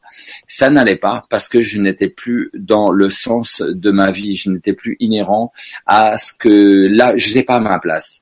Donc c'est peut-être c'est peut-être ça qu'elle a connu, c'est que en fin de compte, elle a choisi une voie qui n'est pas sa voie et elle a la résultante. Elle se rend compte que c'est pas la peine, ça ne marchera pas.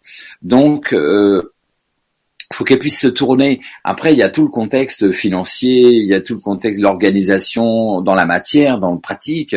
Euh, moi, j'ai été jusqu'à être SDF. Hein c'est quand même euh, pour quelqu'un qui roule en Ferrari, euh, se retrouver euh, SDF, c'est chaud. Hein. Mais je l'ai décidé. Je l'ai décidé. Alors j'étais seul, j'avais pas d'enfant, j'avais pas de compagne, mais puis j'avais que 40 ans à cette époque-là. Donc j'étais relativement jeune.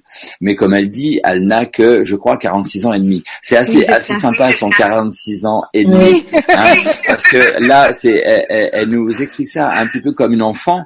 Mm. Euh, les enfants disent hein, j'étais l'âge ennemi parce que le ennemi compte beaucoup. Et mm. euh, quelque part, j'ai envie de lui dire qu'elle se tourne vers son enfant intérieur, vers la petite fille qui est tout à fait proche d'elle. Euh, pour moi, si elle dit ça comme ça, c'est presque son enfant intérieur, la petite fille qui parle. C'est elle qui envoie le message. C'est elle qui, au travers de ça, on a l'impression qu'elle lui dit mais dites-lui, dites-lui, dites-lui, elle m'entend pas. Hein, elle mm. m'entend pas. Faut qu'elle vraiment, elle se retourne vers son enfant intérieur en elle-même et, elle va trouver la voie. Dès l'instant qu'elle sera dans cette voie, c'est-à-dire c'est pas du tout exploiter une pharmacie, ça elle a compris. Euh, c'est autre chose qu'un rapport avec le soin, l'accompagnement, le partage. Oui, tout à fait, mais pas la pharmacie, c'est pas sa voie. Et dès l'instant qu'elle sera en accord avec ça, en accord avec elle-même, je pense qu'elle va trouver des aides, des voies, des rencontres, parce que euh, faut toujours repenser à ce que je proposais en, début de la soirée, on est ce générateur de fréquences qui installe les choses, qui installe les, les, fêtes de notre vie, les fêtes, les rencontres, les circonstances, etc. Donc visiblement, elle n'a pas installé ce qu'il ce qu'il fallait. Donc il faut absolument qu'elle revienne à elle-même, hein, c'est-à-dire qu'elle n'est surtout coupable de rien du tout, mais elle est entièrement responsable. Hein, comme disait Dolto euh, aux, patients qui venaient vers elle et qui lui disaient, vous savez, je suis malade, mais c'est pas de ma faute. Elle, leur disait, non, non, certes, c'est pas de votre faute, mais c'est de votre fait.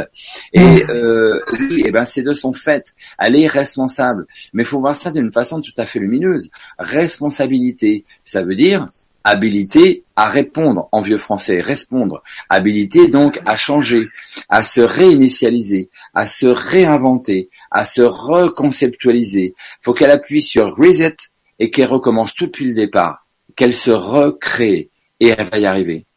Hmm, super. Merci Gérard. Merci Gérard. Et on va peut-être terminer avec une dernière hmm. question. Ouais.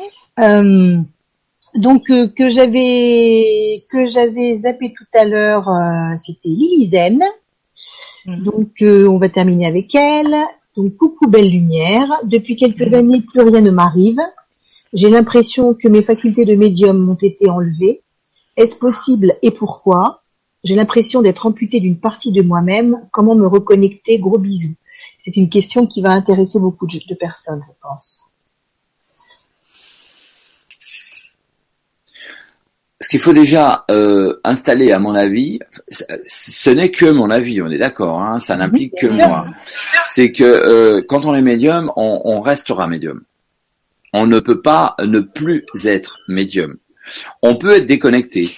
Quand on a un téléphone qui marche bien, il peut être euh, en panne de batterie, il peut ne pas trouver euh, de réseau, euh, l'antenne qui est pas, voilà, ok, ça, ça arrive. En général, quand on est, quand on est dans cette sensation de ce ressenti de ne plus capter, de ne plus recevoir d'informations, ça vient encore une fois de nous. Ça vient du fait que on est dans la pensée active, on est dans le ressassement, ou alors on est dans la peine de cœur, ou il y a quelque chose qui fait que euh, on a coupé. Il faut pouvoir se réinstaller pour recevoir de nouveau. Moi, j'ai souvent des voyantes professionnelles, des bonnes voyantes qui viennent me voir et qui me disent Gérard, c'est atroce, euh, je, récupère plus rien, je capte plus rien, je peux plus faire mon travail de voyante, euh, j'ai plus, je suis plus médium. Alors ça me fait sourire parce que je sais que euh, elles sont toujours totalement médium, mais euh, c'est exactement, vous savez, comme quand il y, a, plus de courant chez vous, voilà, ou le, le, compteur a sauté, ou EDF est passé, vous n'avez pas payé la facture, ils ont coupé, hein. C'est tout, hein c'est que ça. Mais le courant est toujours installé dans la maison. Hein. Les prises vont fonctionner dès qu'on aura remis euh, le, compteur comme il faut.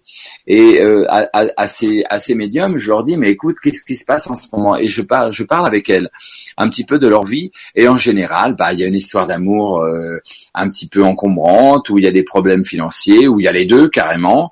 Et elles sont dans la cogitation mentale. Elles sont bloquées en onde bêta, elles sont bloquées dans le cerveau gauche et elles n'arrivent plus du tout à se reconnecter à leur cerveau à leur cerveau, droit, pardon. Euh, c'est-à-dire qu'elles sont tout le temps dans la conscience analytique et elles n'arrivent plus euh, à utiliser leur conscience euh, euh, extraneuronale, intuitive. Elles ne reçoivent plus, mais ça ne veut pas dire du tout qu'elles sont incompétentes elles sont simplement dans l'état, dans l'incompétence de recevoir, mais pas dans l'incompétence d'être médium. T'es médium, tu restes médium. Hein, c'est quelque chose qui on peut pas leur couper ça. Les guides ne feront jamais ça. Hein. Les guides n'interviennent pas dans ce genre de choses. Hein, de toute façon, ils ne sont que, que amour, lumière. Ils sont tout à fait justes. Maintenant, il est évident que si on a installé un chemin pas très clair. Si on a fait euh, d'une façon abusive du spiritisme, euh, si on a utilisé ses facultés médiumniques euh, pour faire des choses pas très sympas, par exemple, et je parle pas pour cette personne bien évidemment, hein, mais par exemple les mages noirs, les sorciers, les gens qui utilisent totalement leur médiumité parce qu'ils sont médiums comme les gens qui font du bien, hein, c'est les mêmes procédures. Et ces gens-là qui utilisent cette médiumité, leur canal, canal du coronal principalement, leur canal de réception pour faire des saloperies, euh, parfois c'est vrai que ça bouchonne, ça circule moins bien.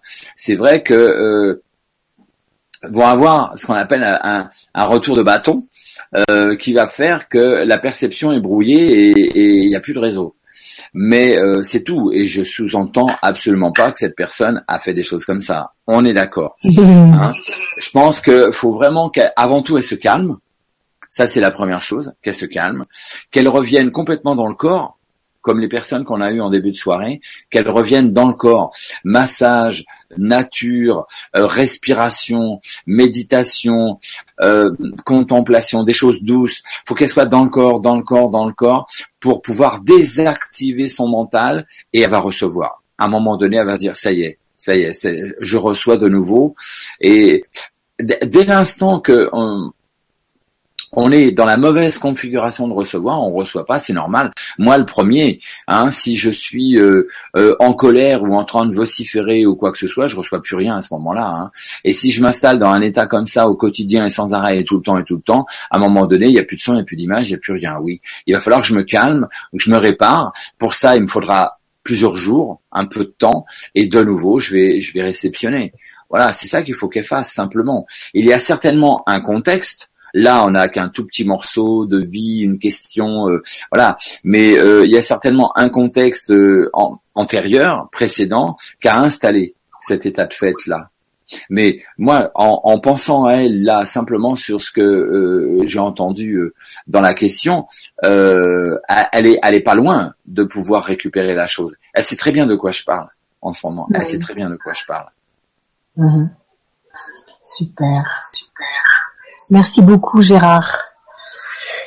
Eh bien voilà, c'est la fin de l'émission. Euh, en tout cas, c'était vraiment super. On a eu euh, vraiment beaucoup de réponses à, nos interrogations. Euh, Il y a encore beaucoup de questions et heureusement que tu as accepté de, de faire d'autres vibras avec nous. Ça va être encore super.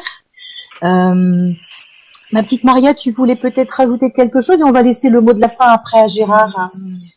Non, voilà, comme toi, euh, c'était euh, très instructif. Hein c'est toujours un domaine euh, qui passionne et euh, voilà, tu nous as tu nous as donné les clés de à savoir vraiment être dans dans le corps, dans euh, dans le lâcher prise pour euh, voilà pour, euh, pour Ouais. vraiment ressentir et et capter, être dans dans ses dans ses dans ses intuitions quoi. Mm. Voilà. Ton ressenti. Ouais. Voilà, dans ses ressentis, être dans ses ressentis. Ça, c'est, c'est une clé importante. merci beaucoup, merci beaucoup Gérard. Merci à vous tous et ma petite Solé. Et voilà, donc euh, je vous souhaite une bonne nuit. Une bonne soirée. Faites de beaux rêves. Attends, ah, si, si vous avez des messages, euh, des messages, euh, notez-les. Oui, c'est ça. Prenez un petit, car- un petit carnet, euh, mettez-le à côté de votre lit et, euh, et notez les informations qui vous viennent. Réveillez-vous, c'est ça. C'est le plus dur, c'est ça, c'est surtout se réveiller, mais parce sûr. que mais ça ça en vaut la peine hein, ça en vaut la peine on s'en- on se rendort après de toute façon faut pas s'inquiéter pour ça voilà je vous embrasse tous hein. à bientôt Et donc Gérard, si tu veux terminer donc euh, avec un petit mot. Eh bien, oui, euh, tout à fait. euh, comme tu dis, Maria, c'est intéressant qu'on ait toujours un tout petit carnet, pas encombrant, avec un crayon, parce que ça peut arriver la nuit, ça peut arriver en cours de journée, ça peut arriver dans différentes circonstances où on, on ne s'est même pas aperçu qu'on avait lâché prise et que à ce moment-là, une brèche s'est ouverte et notre âme ou nos guides est venu nous envoyer un signe ou une information. Ça, c'est très important. Vous êtes à l'arrêt du bus, vous attendez le bus. Il y a euh, plusieurs minutes d'attente. Vous vous respirez tranquillement et puis votre, votre âme, votre pensée se met à vagabonder. Eh ben, l'air de rien, euh, vous descendez en vibration de 15 à 30 Hertz. Vous descendez, vous descendez et on vous retrouve à entre 7, 8, 10, 12 Hertz. Et là, vous êtes dans cet état où vous allez réceptionner.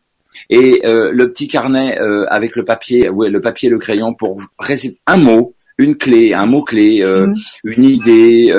ça, ça arrive vraiment, mais faut être équipé pour s'en rappeler parce que en général, ça va durer euh, entre une seconde et, et 5, 6, euh, peu de temps.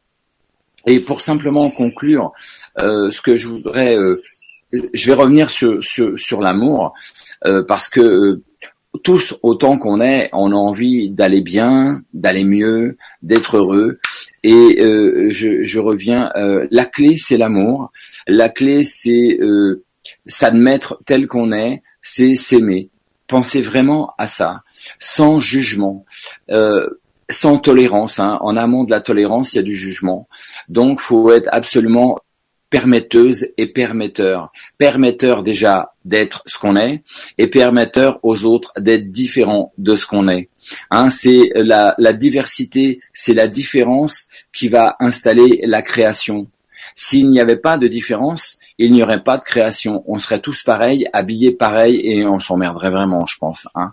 Donc, euh, c'est c'est vraiment toutes ces différences qui vont installer la diversité, et la diversité, c'est la création. C'est pour ça qu'il faut être dans cette loi de permettre. Je permets à l'autre d'être différent de moi, et je permets à moi-même, je me permets à moi-même d'être ce que je suis. Et j'aime ce que je suis. Super. Voilà, le petit mot de la fin. merci merci beaucoup Merci beaucoup Gérard. Ben, C'était on un vous embrasse. c'était un plaisir les deux sœurs. C'était un plaisir. Et moi, je fais un grand, un grand bisou à tous ces gens qui nous ont accompagnés toute la soirée. Exactement. Au plaisir de vous retrouver. bisous. oui gros Au plaisir de vous retrouver.